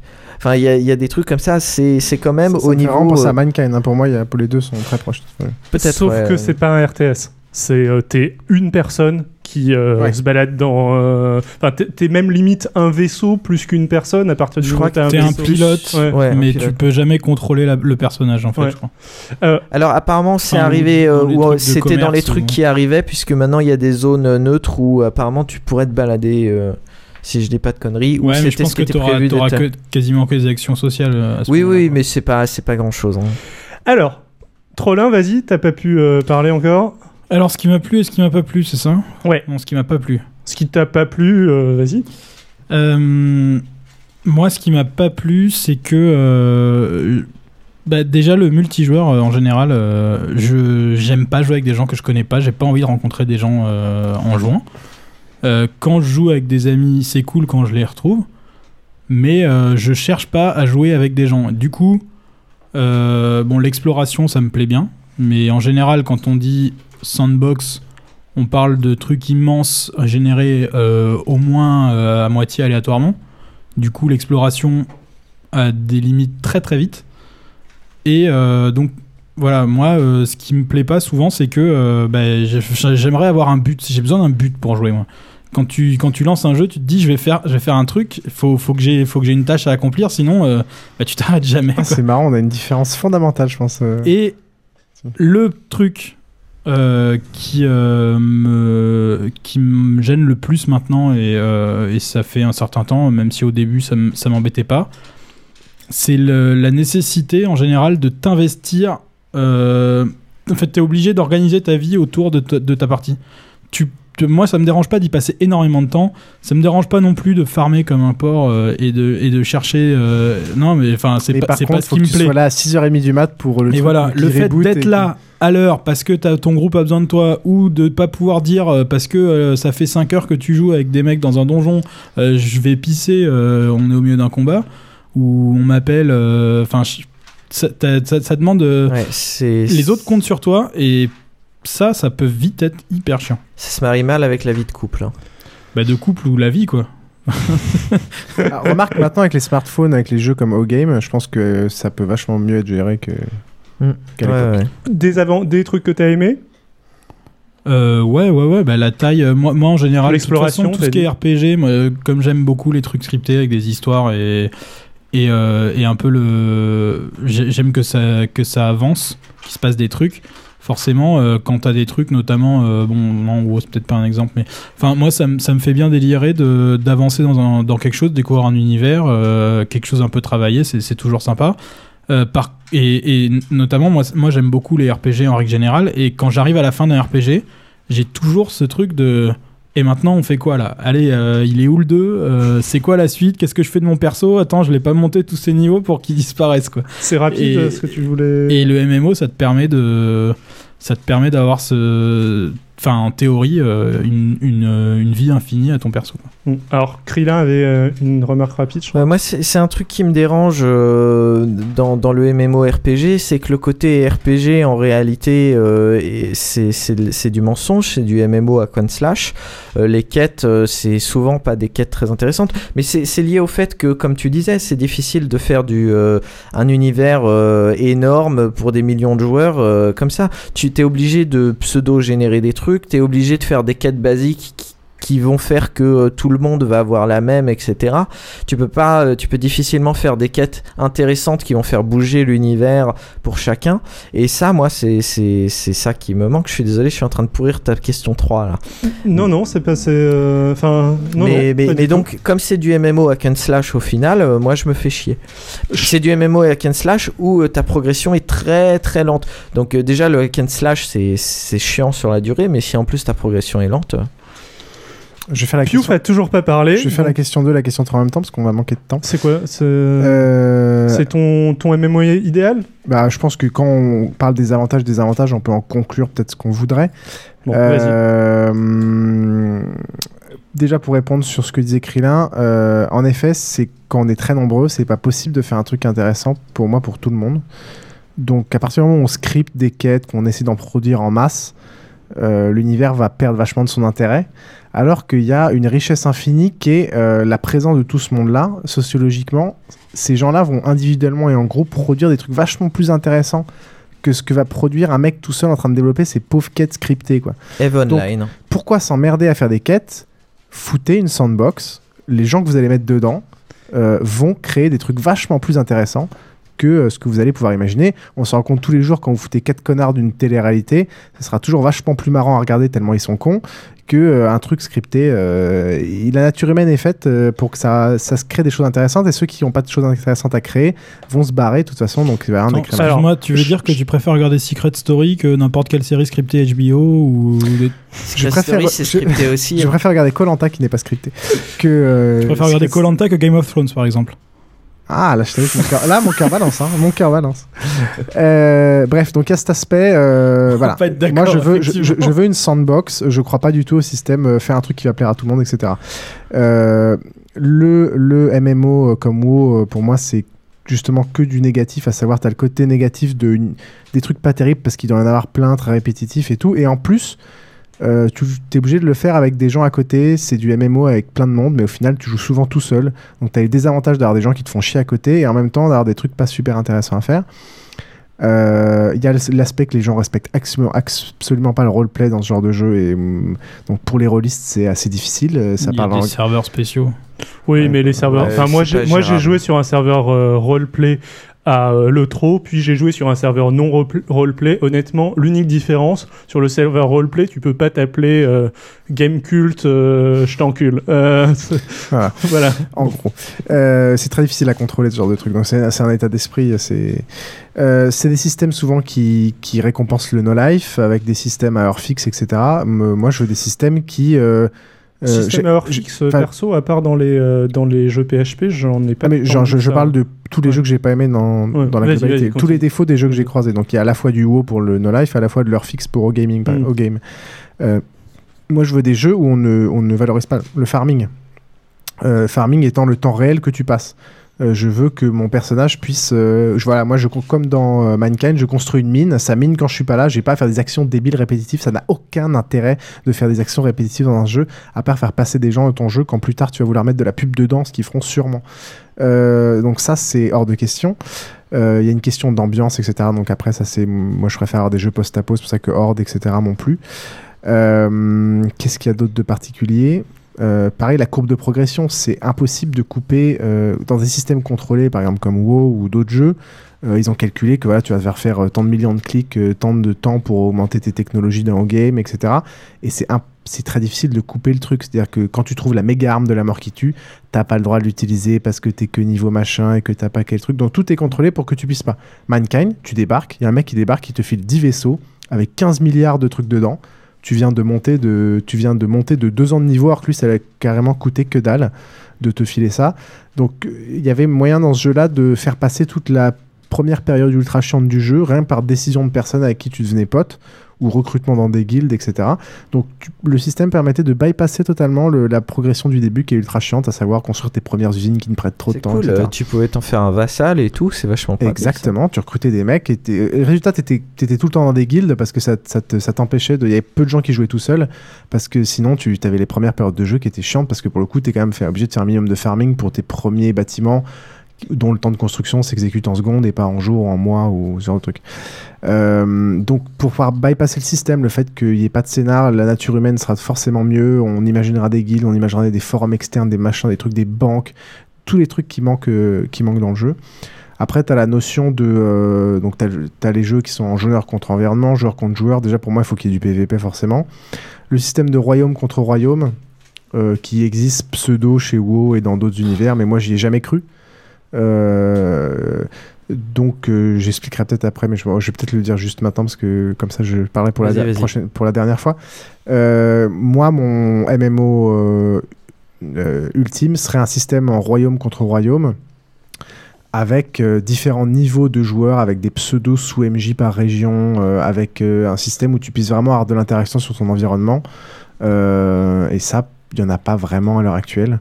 Euh, Il y a beaucoup de réflexions à avoir pour que les joueurs et les guildes aient vraiment un impact clé sur ce qui se passe euh, et comment faire une sandbox avec plein d'outils pour qu'au final euh, rien ne soit scripté à part l'action de tous ces groupes genre pouvoir à plusieurs réussir Le à fait choper d'avoir des un bâtiments c'est scripté. C'est pas une sandbox. Ouais, le... non mais le MJ est un joueur sauf que c'est un joueur ça, qui a ça atteint peut être un joueur à qui il donne des responsabilités, mais C'est- pas- pas une sandbox quoi. Je Bah, de toute façon, enfin, euh, un, un mot au niveau entre Sandbox et Theme Park, euh, soyons clairs, c'est un niveau de degré. Euh, Evenline, c'est pas non plus complètement une, une sandbox. Tu peux pas euh, inventer tes composants de vaisseau. Enfin, je peut-être une connerie, Alors, mais euh, euh, donc je pense pas que ce soit une critique si valable que ça. pour, pour préciser ma pensée, c'est un système où, évidemment, dans, dans- dans le jeu, tu as les programmeurs, les mecs qui vont faire les quêtes, les scénaristes et les joueurs. Moi, je voulais imaginer un système de jeu où tu avais plusieurs niveaux de joueurs qui peuvent passer de l'un à l'autre en fonction de leurs résultats, euh, des joueurs de base qui incarnent un mec, et ensuite, quand ils atteignent une certaine puissance, le système de jeu change. Pour eux, ça devient une sorte de RTS, où ils vont faire du managing et juste discuter avec les gens, faire du managing de ressources, de bâtiments, euh, etc. Euh, donc à la fois un RTS pour les joueurs de haut niveau et un jeu en, je sais pas comment on appelle ça, FPS, euh, quand tu es un, marrant un parce que niveau c'était inférieur. le, le jeu idéal, pas particulièrement MMORPG, mais le jeu idéal auquel j'avais pensé. Exactement. Et alors, ça. je vais dire un Résultat- truc, c'est marrant, mais c'est aussi le jeu idéal, pas en euh, MMORPG auquel j'ai pensé. Euh, résultat, ce qui fait qu'il n'y a rien de scripté parce que c'est juste le niveau de jeu supérieur qui va intelligemment et socialement et tout seul, la sandbox du haut, qui va construire les scénarios et les justifications des trucs qui vont se passer pour la sandbox du bas. Euh, et, et ça peut créer plein de trucs euh, super un, riches. Un mot prie. juste, une des grosses difficultés dans les trucs que tu décris, c'est de créer et de déterminer la limite des outils Bien sûr. sandbox que tu, que tu vas faire. Évidemment. Parce qu'il y a eu quand même pas mal de tentatives à ce niveau-là. Et justement, le problème, c'est que généralement, ils n'ont pas le budget. Donc, il n'y a pas d'outils sympas pour euh, faire ce que tu veux. Et Ouais. étant donné que l'univers est beaucoup moins glamour à la base, vu que euh, il n'y a pas euh, de direction, il y a moins de direction artistique, etc. Du coup, tu te trouves avec du euh, truc fade. Faut, faut être réaliste. Euh, Tout ce, ce que dont il va imaginer va à l'encontre souvent de pas mal de trucs commerciaux et il est évident qu'il y aura moins de budget, il y aura moins d'envie. Il y avait beaucoup de projets. Moi, j'étais intéressé à cette époque quand Neverwinter Night était sorti et le 2 allait sortir, où là, ça Il permettait vraiment. sur Neverwinter. Ça Petit permettait vraiment de pouvoir créer son propre MMORPG RPG en utilisant encore, les... de- j'ai encore les trucs qu'on avait fait. hein, Exactement, sur, il, y avait une, euh, il y a une grosse réflexion et qui était. Moi, au final, j'ai pris autant de kiff à avoir juste la C'est un Middle Earth. Online en gros. Euh, ouais, avec différents niveaux de jeu, etc. Euh, après, ça demande énormément de boulot, faut être réaliste, il y aura jamais les fonds pour faire ce genre de truc. Et c'est pour ça que je suis extrêmement pessimiste sur. De toute façon, je pense qu'il y aura jamais de MMO euh, qui me correspondront parce qu'il faut beaucoup de temps, beaucoup d'intelligence, beaucoup de budget et que ça va à l'encontre de l'aspect commercial de ce genre de truc. Ok. Alors, je vais quand même, moi, répondre à la question d'avant. Euh, parce que j'y ai, pas- le jeu de rôle. j'y ai pas répondu avant. Euh, au niveau de ce qui me plaît, de ce qui me plaît pas. Ce qui me plaît pas, à peu près la même chose que tout ce que vous avez dit. Euh, je suis pas mal d'accord avec Krillin sur l'aspect euh, les quêtes me frustrent vachement parce que c'est toujours les mêmes quêtes. que je sais que la quête que je vais faire, il y a X personnes qui ont déjà ramené sa poule au fermier machin avant moi, donc soit il est vraiment con, soit soit il est en train de m'arnaquer quelque part. Un, un que vous avez pas dit au niveau des choses qui me plaisent beaucoup, moi, c'est la création de perso. Je kiffe euh, créer mon perso. Euh, c'est un peu comme dans les Sims, euh, Ouais, puis comme pas dans je- MMORPG, c'est RPG tout court. ça dépend. C'est pas systématique dans les RPG tout court. T'as plein de RPG où tu crées pas ton perso, tu pars avec un perso prédéfini. C'est pas Bref. un bon RPG, mais c'est tout. Moi, je trouve que c'est mieux, mais bon, bref. Dans les RPG tout court, j'aime pas la création de perso. Par contre, dans les MMORPG ou ce genre de truc, j'y prends un, j'y prends un grand plaisir. Et Dans, dans les RPG tout court, c'est une preuve de rejouabilité. c'est pas le sujet. Pour moi, mais pour moi, dans les RPG tout court, je préfère. J'insiste beaucoup sur le scénario dans les RPG tout court. Et donc, je veux que mon scénario, mon, mon personnage ait un scénario qui soit prédéfini, en fait, qu'il ait une histoire. Et la création de perso, pour moi, limite cet aspect histoire dans, euh, les, dans les RPG. Mais bon, on pourrait dire qu'il y a deux genres Ouais, de RPG dans ce cas-là. va- Et à mon avis, fait, ça marche. Ça Pas- dépend, ça dépend du budget, des, des histoires alternatives. euh. Oui, ouais, bon, bref, c'est pas tout, à, c'est pas tout à fait le sujet. Je voulais juste rajouter un petit peu d'emphase euh, sur euh, l'aspect, euh, sur l'aspect euh, création de perso. Je vais pas répondre à la deuxième question tout de suite. Je vais vous laisser dire. Euh, euh, on n'a pas le temps de faire un, un autre aller-retour, hein, donc tu finis tout ce que tu as à dire. Bon, alors, d'accord. Dans ce cas-là, mon, R- mon euh, MMORPG idéal, euh, ça va être... euh, euh, je pense que l'idée de féodalisation est intéressant. J'avais un petit peu le même point de vue que Piouf euh, de de toute façon ça sert à rien, il y aura jamais le truc idéal. Jusqu'à ce que j'essaye euh, Minecraft euh, dans mon euh, Truc idéal, franchement. Alors, laisse-moi euh, laisse Pas trop massively multiplayer. c'est pas du tout massively multiplayer, mais je trouve que c'est un exemple d'outil sandbox très simple avec lequel tu réussis à faire un truc qui te euh, qui te plaît, euh, qui est agréable, et où tu crées de l'univers, où tu crées de l'environnement, où tu crées quelque chose qui est agréable pour les autres à explorer. Je pense que intégrer, pas à la manière de Minecraft, mais euh, d'une au- d'une autre manière, un peu de ça, et ça demande pas des ressources immenses, c'est un mec qui l'a fait euh, tout seul dans son coin, etc., dans un, MMO, dans un MMORPG, pourrait être un élément très sympa, même si ça pose plein de questions de euh, comment faire en sorte, euh, comment mettre euh, la- où placer la limite entre je peux aller détruire le château de Bob qu'il a mis euh, 50 jours à faire en deux minutes. Il y, a, une limite à placer. J'ai des idées de, sur comment la résoudre, mais ce serait, ce serait trop long. Le deuxième élément, c'est que je pense que c'est intéressant que ton personnage soit mortel et ait une espérance de vie courte. Quelque chose qui corresponde par exemple à deux mois de temps réel. Et je pense que déjà ça a l'avantage de te faire recréer des personnages euh, régulièrement, ça a l'avantage de résoudre la question de que l'influence... Moi quand je meurs dans un MMORPG, je veux que ça ait de l'influence. Je veux pas que euh, tu meurs et tu rip-up euh, et pas se seul tu t'en fous. Donc je pense que dans ce monde-là, ça pourrait réduire l'expérience de vie de ton perso. Ça aurait une, un côté un petit peu réaliste sans être trop pénalisant. Et ce que je pense qui serait intéressant, c'est de faire un système entre guillemets de dynastie. De tu gères ton personnage de, euh, de sa naissance euh, jusqu'à sa mort, et après tu gères ses descendances. Euh, ça, c'était ce qui existait dans Dune, je crois. Dune Online. Possible. Euh, et je pense que ça créerait un mécanisme assez intéressant de euh, cumuler avec des trucs de féodalité dont euh, Piouf euh, a un petit peu parlé.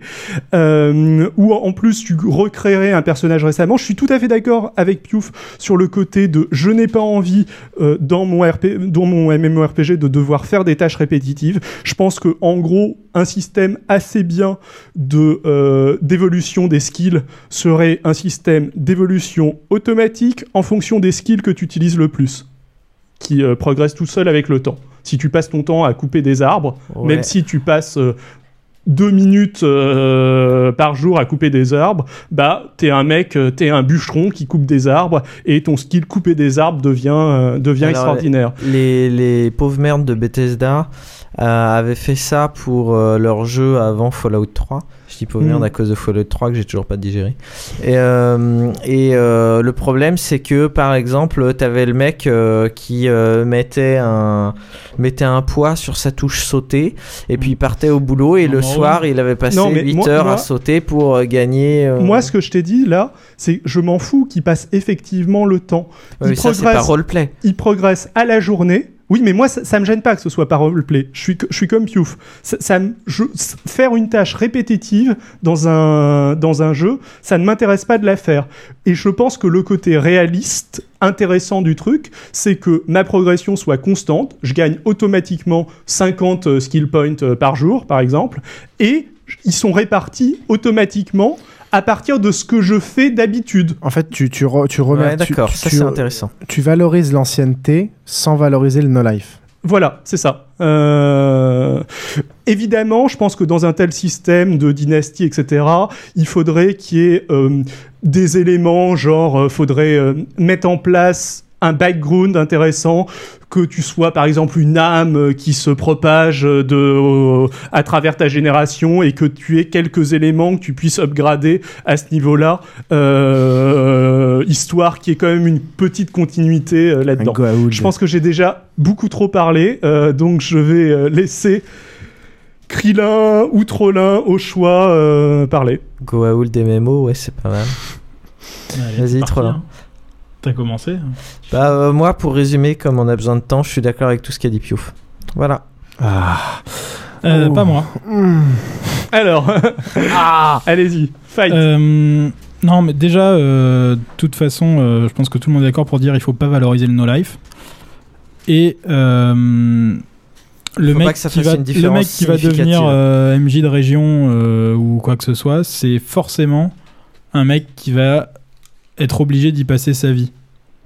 Déjà pour, euh, pour euh, vivre ses responsabilités et en plus pour euh, et en plus parce que euh, sinon il va se faire détrôner par un autre mec qui aura passé plus de temps et, et- Alors, il y a, il y a- il y a pas des no life qui sont doués. C'est pas parce que enfin c'est pas Pas parce que le mec a un no life que euh, il- tout ce qu'il sait faire c'est cliquer répétitivement. Je, vais- je vais te donner un exemple. Moi, euh, le, le jeu idéal auquel j'avais pensé, c'était un, un jeu de stratégie ou donc type Starcraft, où quand tu donnais tes ordres à des unités, en réalité, ça se passait dans un FPS en dessous. Déjà, j'étais très content quand Battlefield 1942 ou Battlefield Vietnam, ils ont mis ensemble jeu d'avion, FPS et jeu de tank et compagnie, parce que déjà, c'était la moitié du boulot qui était fait. Donc, ce que j'aimerais, moi, ce que je voulais, c'était que le mec, il clique pour qu'il dise à telles unités d'aller à tel point se battre, et en réalité, c'est des gens derrière qui le font ou pas, parce qu'ils ils obéissent plus ou moins bien aux ordres, et ils soient plus ou moins efficaces. Là, ça peut être pareil. Ton chef de région, ça peut être juste un, chef de clan qui va donner des ordres généraux à euh, donc faut voir ça comme une vue RTS alors que les autres sont dans une vue euh, RPG. Il va donner des, ordres généraux, euh, on va dire à ses capitaines, à ses soldats et compagnie. Après, s'il est pas là et si les mecs le font ou comment ils le font, c'est pas lui qui gère. Qu'il soit derrière à donner 15 000 ordres, à suivre tout ce que ces mecs font en gros. Ouais, mais part en Mais week-end deux jours il se passe quoi? Pratiquement parlant, ouais. Bah, il va donner, il va donner, Ah, euh, attends, il va il donner est- de l'ordre à ses généraux. En fait, Non. le mec qui va être là H24 à suivre tout ce que ces gars font à la lettre et leur donner chier des, les gens. Des, des lettres toutes les deux secondes, et il va laisser aucune, inf- euh, aucun, euh, euh, Aucun degré de liberté. aucun degré de liberté à ces gars aucun- qui, à mon avis, vont très vite se barrer, soit faire une révolution euh, et compagnie. Pratiquement, non. Je pense pas. Je pense qu'au Peut-être contraire, pas. le, le mec qui va être sans arrêt derrière son truc à donner des ordres ou des conseils Oui, mais derrière, sera il y a quelqu'un. Oh, t'as pas Il beaucoup, il y a tra- quelqu'un t'as pas derrière. beaucoup travaillé en entreprise, toi. Non, mais t'as pas beaucoup, il va, pas beaucoup il va- il joué va dans des des centaines de, de personnes, il va pas donner MMORPG. les ordres au même mec euh, tout le temps, quoi. Non, mais, mais en, en gros, voilà. Là, la, la différence dans ce cas-là, ce serait un gars qui donne des ordres généraux à des, à des, à des, à des, euh, on va À dire, la à des f- à la f- commandants qui eux-mêmes vont dispatcher Et donner des ordres généraux. Et à des systèmes à divers et variés qui vont avoir une influence de- d'autres manières. Là où le No Life va euh, tout contrôler euh, point par point. Et je suis pas sûr que euh, le mec qui contrôle point par, par point s'en sorte mieux que le mec qui donne des ordres généraux. Ah, c'est surtout l'art de déléguer. Enfin, il y a, Ouais, il y a ouais, une, ouais. une vue générale que le mec aura, des accès qu'il aura et de déléguer à certaines personnes. Personnellement, je pense qu'on peut pas, on pourra pas empêcher qu'il y ait des gens qui passent plus de Ah non, temps non, non. que d'autres euh, et Ah, mais dans le une certaine pas manière. d'empêcher qu'il y ait des gens qui passent Mais, plus mais de dans temps. ce le cas-là, la différence l'encourager. sera pas Le significative. but est de ne pas l'encourager. Ce qui est, Oui, ce qui est- ce mais- qui est mais opposé au système commercial. Ah enfin, oui, je- je- on est, d'accord. On est à peu près d'accord sur euh, la plupart des trucs, si ce n'est que, comme Trollin, je pense que euh, ton euh, MJ euh, sera encouragé quand même, euh, mais je pense pas que ce soit si gênant que ça. Ouais, moi, le, de toute façon, euh, le, le, le, le mec qui va bosser euh, pour être un, un MJ de région, si c'est si c'est quelqu'un d'embauché euh, par la boîte, fera Ah au non, moins non, un pour moi, aussi c'est un joueur. Ah, ça, ça. Non, non, Non, mais je sais, c'est bien ce que vous dites, mais moi, je vois pas d'intérêt à avoir des joueurs, à part que les 4 joueurs qui vont être euh, MJ de région vont être contents, quoi. Parce que tu moi, fais, je serais euh, vachement content que, tu fais plus que 4 que tout ce qui scripte ma vie dans un MMO en tant que joueur, ce soit pas un connard employé, mais ce soit Parce un. que tous les employés sont des connards. Les mecs font non, un jeu que t'aimes, non, c'est des connards. scripté, c'est scripté, ça m'intéresse pas. C'est pas scripté. C'est pas scripté, hein. c'est- T'as des mecs qui non, sont mais des payés pour là animer, pour- qui sont payés pour faire exactement le même job que. c'est scénarisé d'une manière où tu sais très bien que ce qui se Mais passe, Pas forcément. Tu sais très bien que ce qui se passe au, au niveau euh, supérieur, Tu sais que c'est un animateur.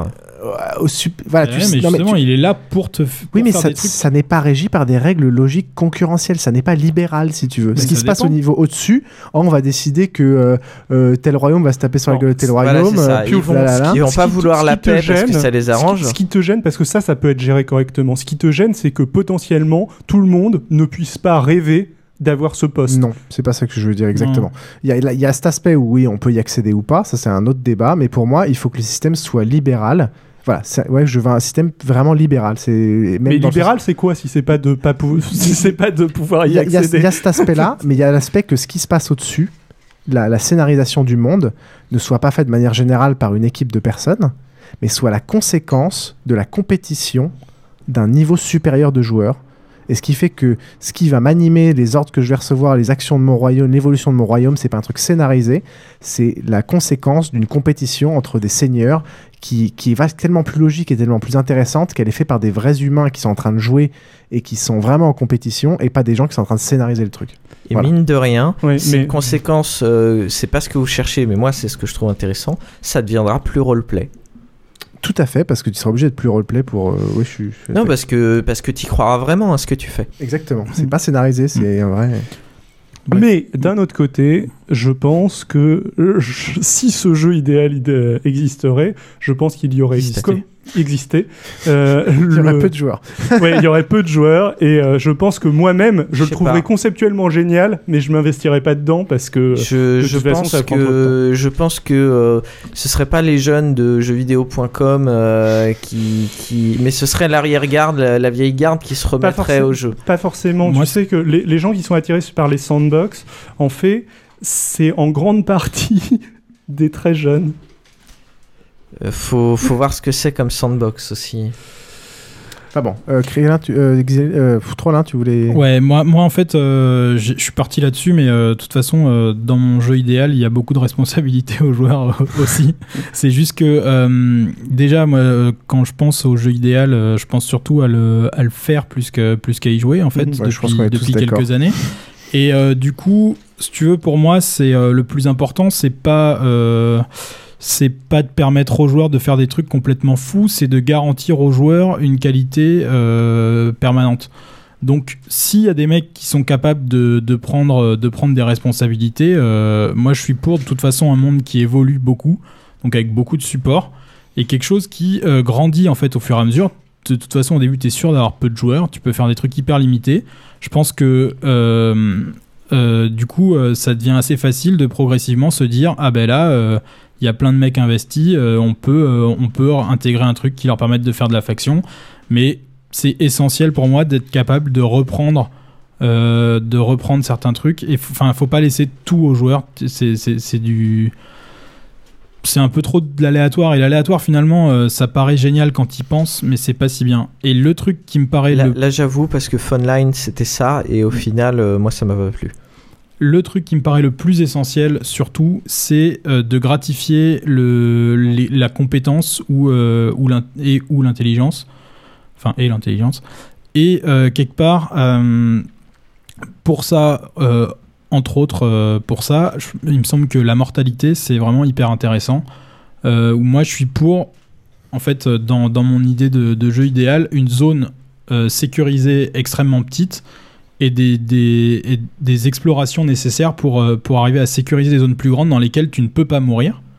Tu meurs, on, arrive à on est sûr d'arriver à te sauver. Et par contre, pour étendre cette zone, il va falloir que tu ailles plus loin, euh, réussir, à, réussir à débloquer. euh, Mais ça, les, les gens qui jouent à des MMO, ils aiment pas, ils aiment pas mourir, ils sont attachés à leur personnage et ils trouvent ça insupportable de Ouais, perdre. mais je pense ils que sont le pas mec- attachés à personne, ils sont attachés au travail si, qu'ils y si ont tu mis. veux Oui, vraiment oui, en plus oui. lancer une Ils sont communauté, attachés au farming. le mec qui, euh, le mec qui euh, a réussi à débloquer euh, la zone dans laquelle euh, il y a 15 joueurs qui ont perdu leur perso, ça devient vraiment une légende. Et t'as ok. un, autre côté je- euh, je- communautaire Au- hyper intéressant. Au début, je me, je me- la question que j'allais te poser, c'est si c'était personnel ou si c'était global. Ouais, si c'est non, non, global. c'est global, si bien c'est sûr. global, je, te dis, moi, si, si c'est de toute global, façon, ouais. je veux qu'il y ait un impact du joueur sur le Sur monde. l'environnement. C'est le toute, toute- une quête, une quête euh, qui est la même pour les mecs qui commencent le jeu un mois plus tard, c'est pourri.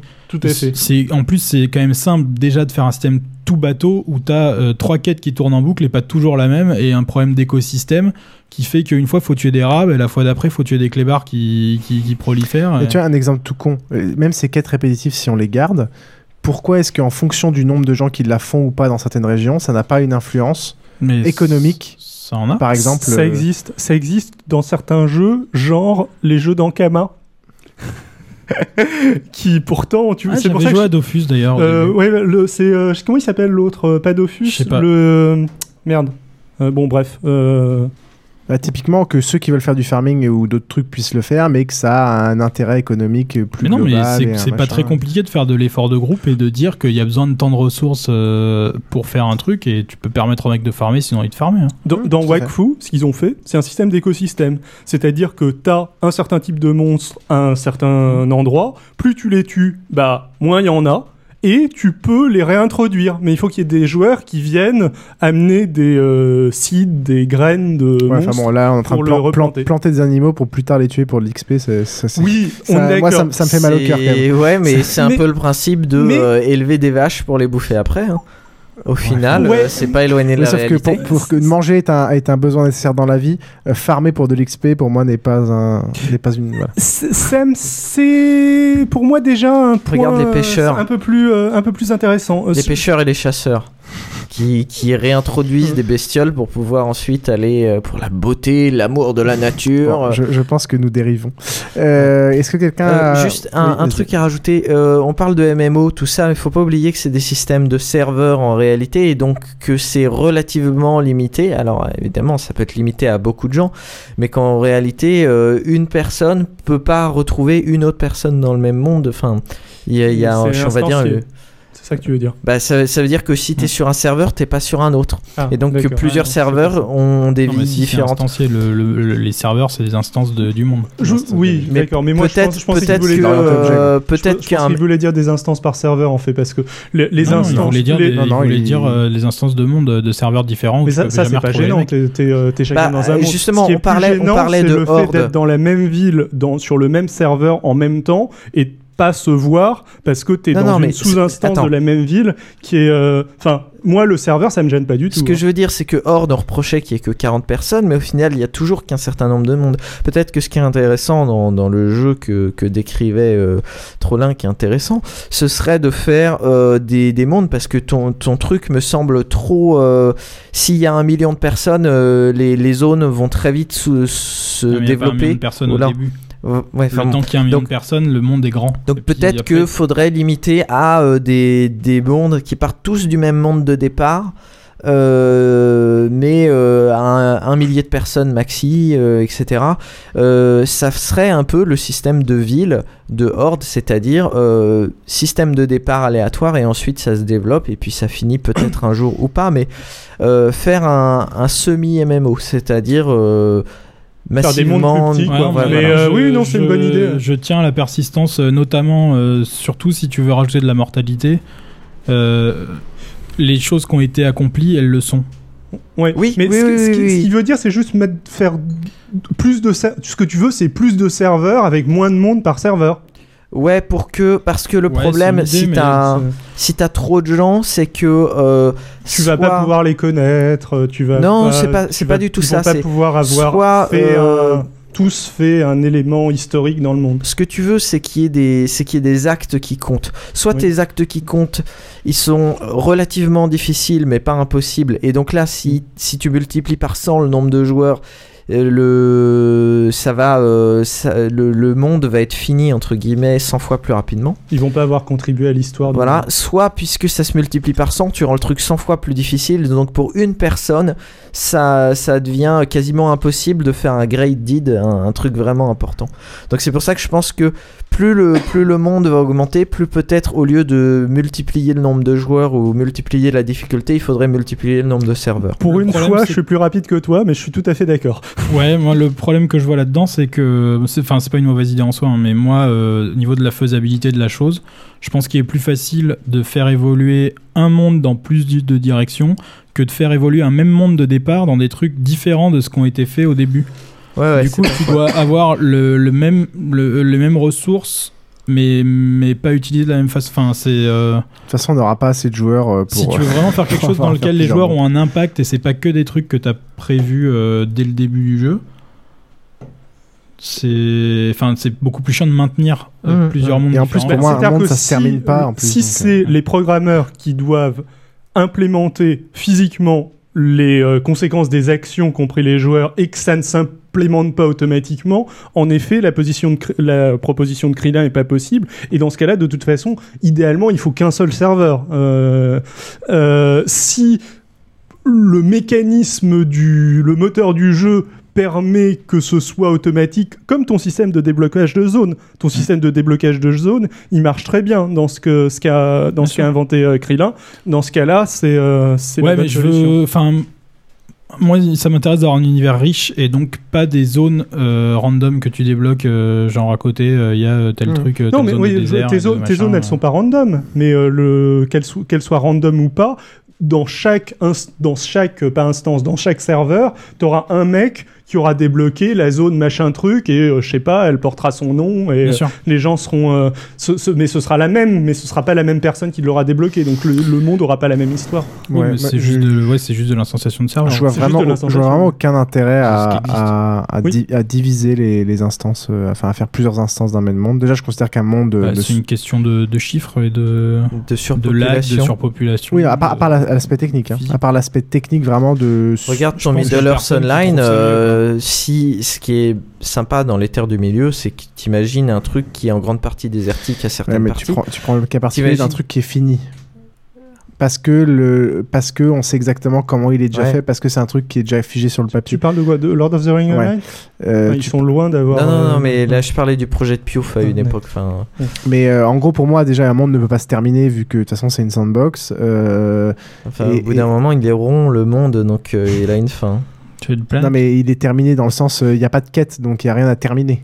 C'est comme. euh, Enfin voilà, il n'y a Oui, pas de notion de. Parce si- que non, non, mais bon, je parle en surface.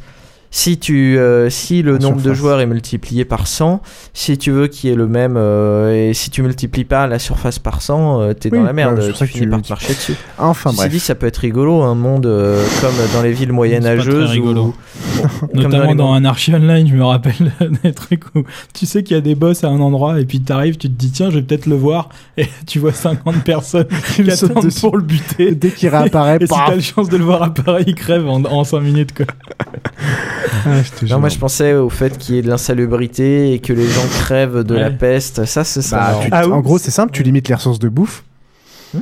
Et voilà, tu vois comment ça se passe. Quand tu limites les ressources de bouffe, ça sous-entend que les mecs ont besoin de bouffer et qu'ils crèvent vraiment quand ils Ouais, n'ont pas à bah bouffer. ouais. Quoi. Bah ouais. C'est quand même particulier. Bah ouais. tu, tu parlais d'environnement. Le euh, mec se de- connecte pas pendant 3 de- jours. ne euh, serait-ce que de la végétation qui, euh, qui grandit, qui se répand sur, euh, sur un bâtiment que tu as construit, etc. C'est, euh, ça rentre aussi dans La morphogénèse. Ouais, et ça, Euh, et voilà, on a fait le boucle du, du système.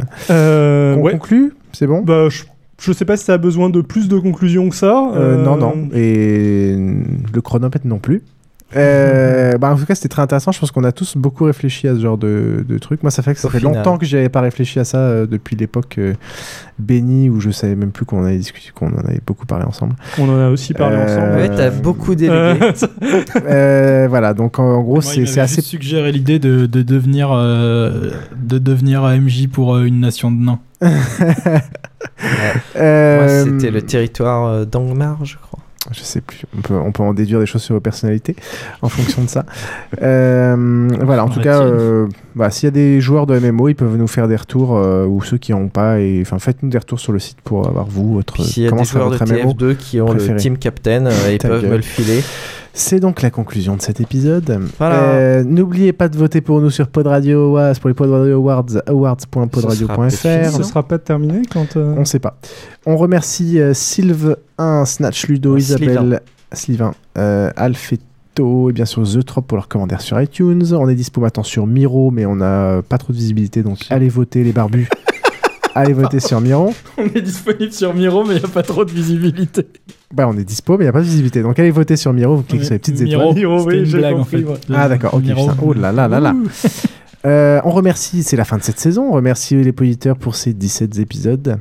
Cette première saison, on s'amuse beaucoup en le faisant, donc euh, merci de nous écouter, merci pour vos Je suis pas commentaires, vos critiques, c'est la fin de la saison. Ouais, moi non plus. vos nouvelles idées, vos encouragements. C'est Micha, vraiment... faut que tu votes.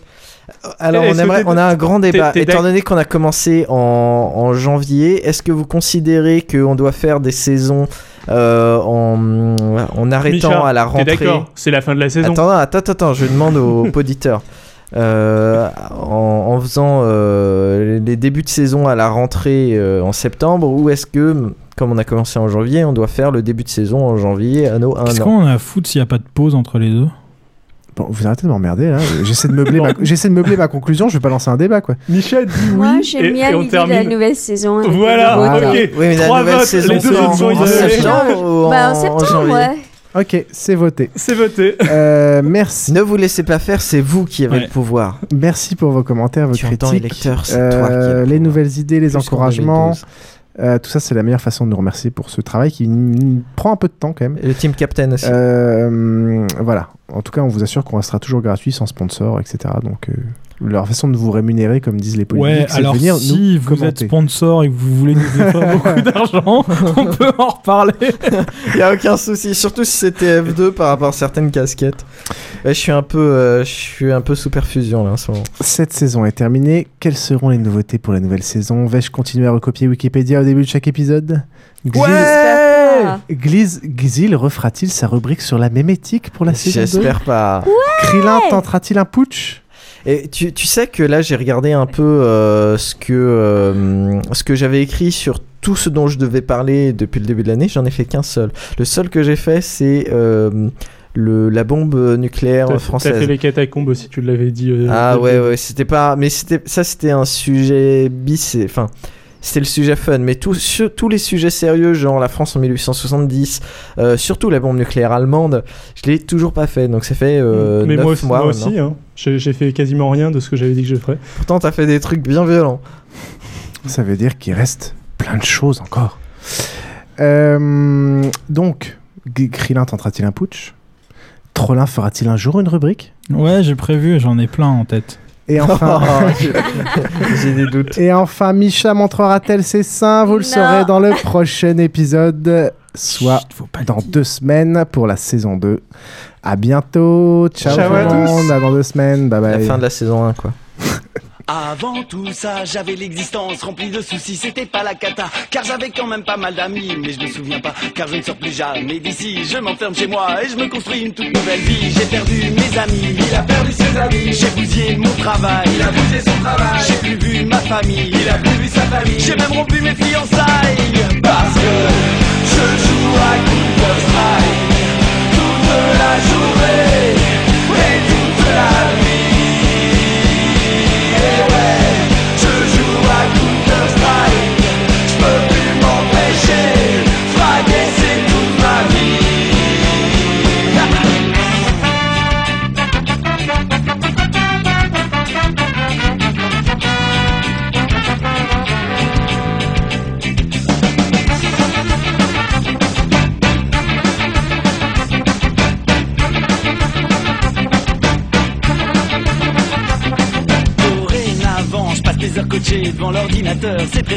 si quelqu'un vient faire moralisateur. Je réponds simplement, moi je demande pas mieux qu'un vrai chômeur. Pour rester chez moi, rejoindre un maximum de serveurs. J'ai perdu mes amis, perdu ses amis. J'ai bousillé mon travail, son travail. J'ai plus vu ma famille, plus vu famille. J'ai même rompu mes fiançailles. Parce que je joue à Counter Strike toute la journée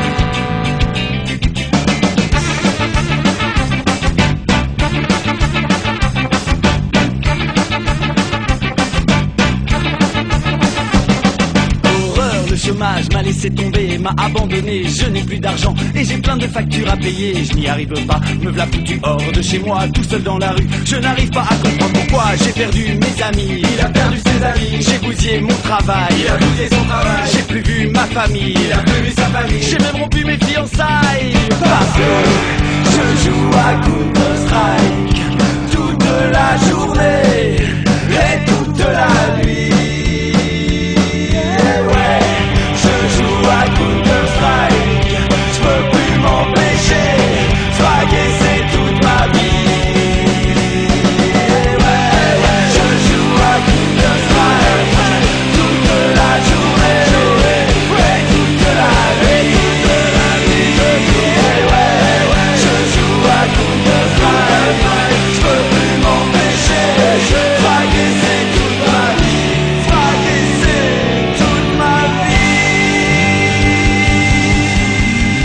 Cette histoire maintenant qui suscite une vive émotion en Grande-Bretagne. Un père de famille vient de lancer une campagne d'avertissement face aux dangers des jeux vidéo.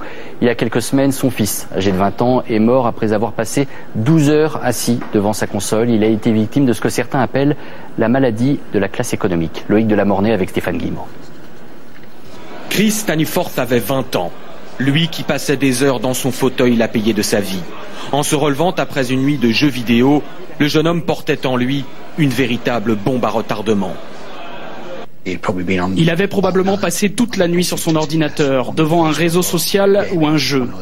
Le lendemain, il est passé prendre un ami en voiture. Ils avaient rendez-vous au pôle emploi. Chris conduisait.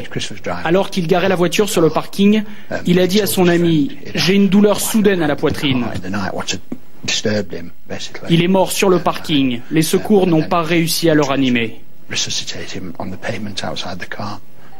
On sait aujourd'hui de quoi Chris Staniforth est mort. Un caillot de sang s'était formé dans ses jambes, puis est lentement remonté jusqu'au poumon, provoquant une embolie pulmonaire. Ce phénomène, bien connu des médecins, est appelé une thrombose veineuse. Elle peut toucher les passagers en avion s'ils restent immobiles durant les vols long courriers.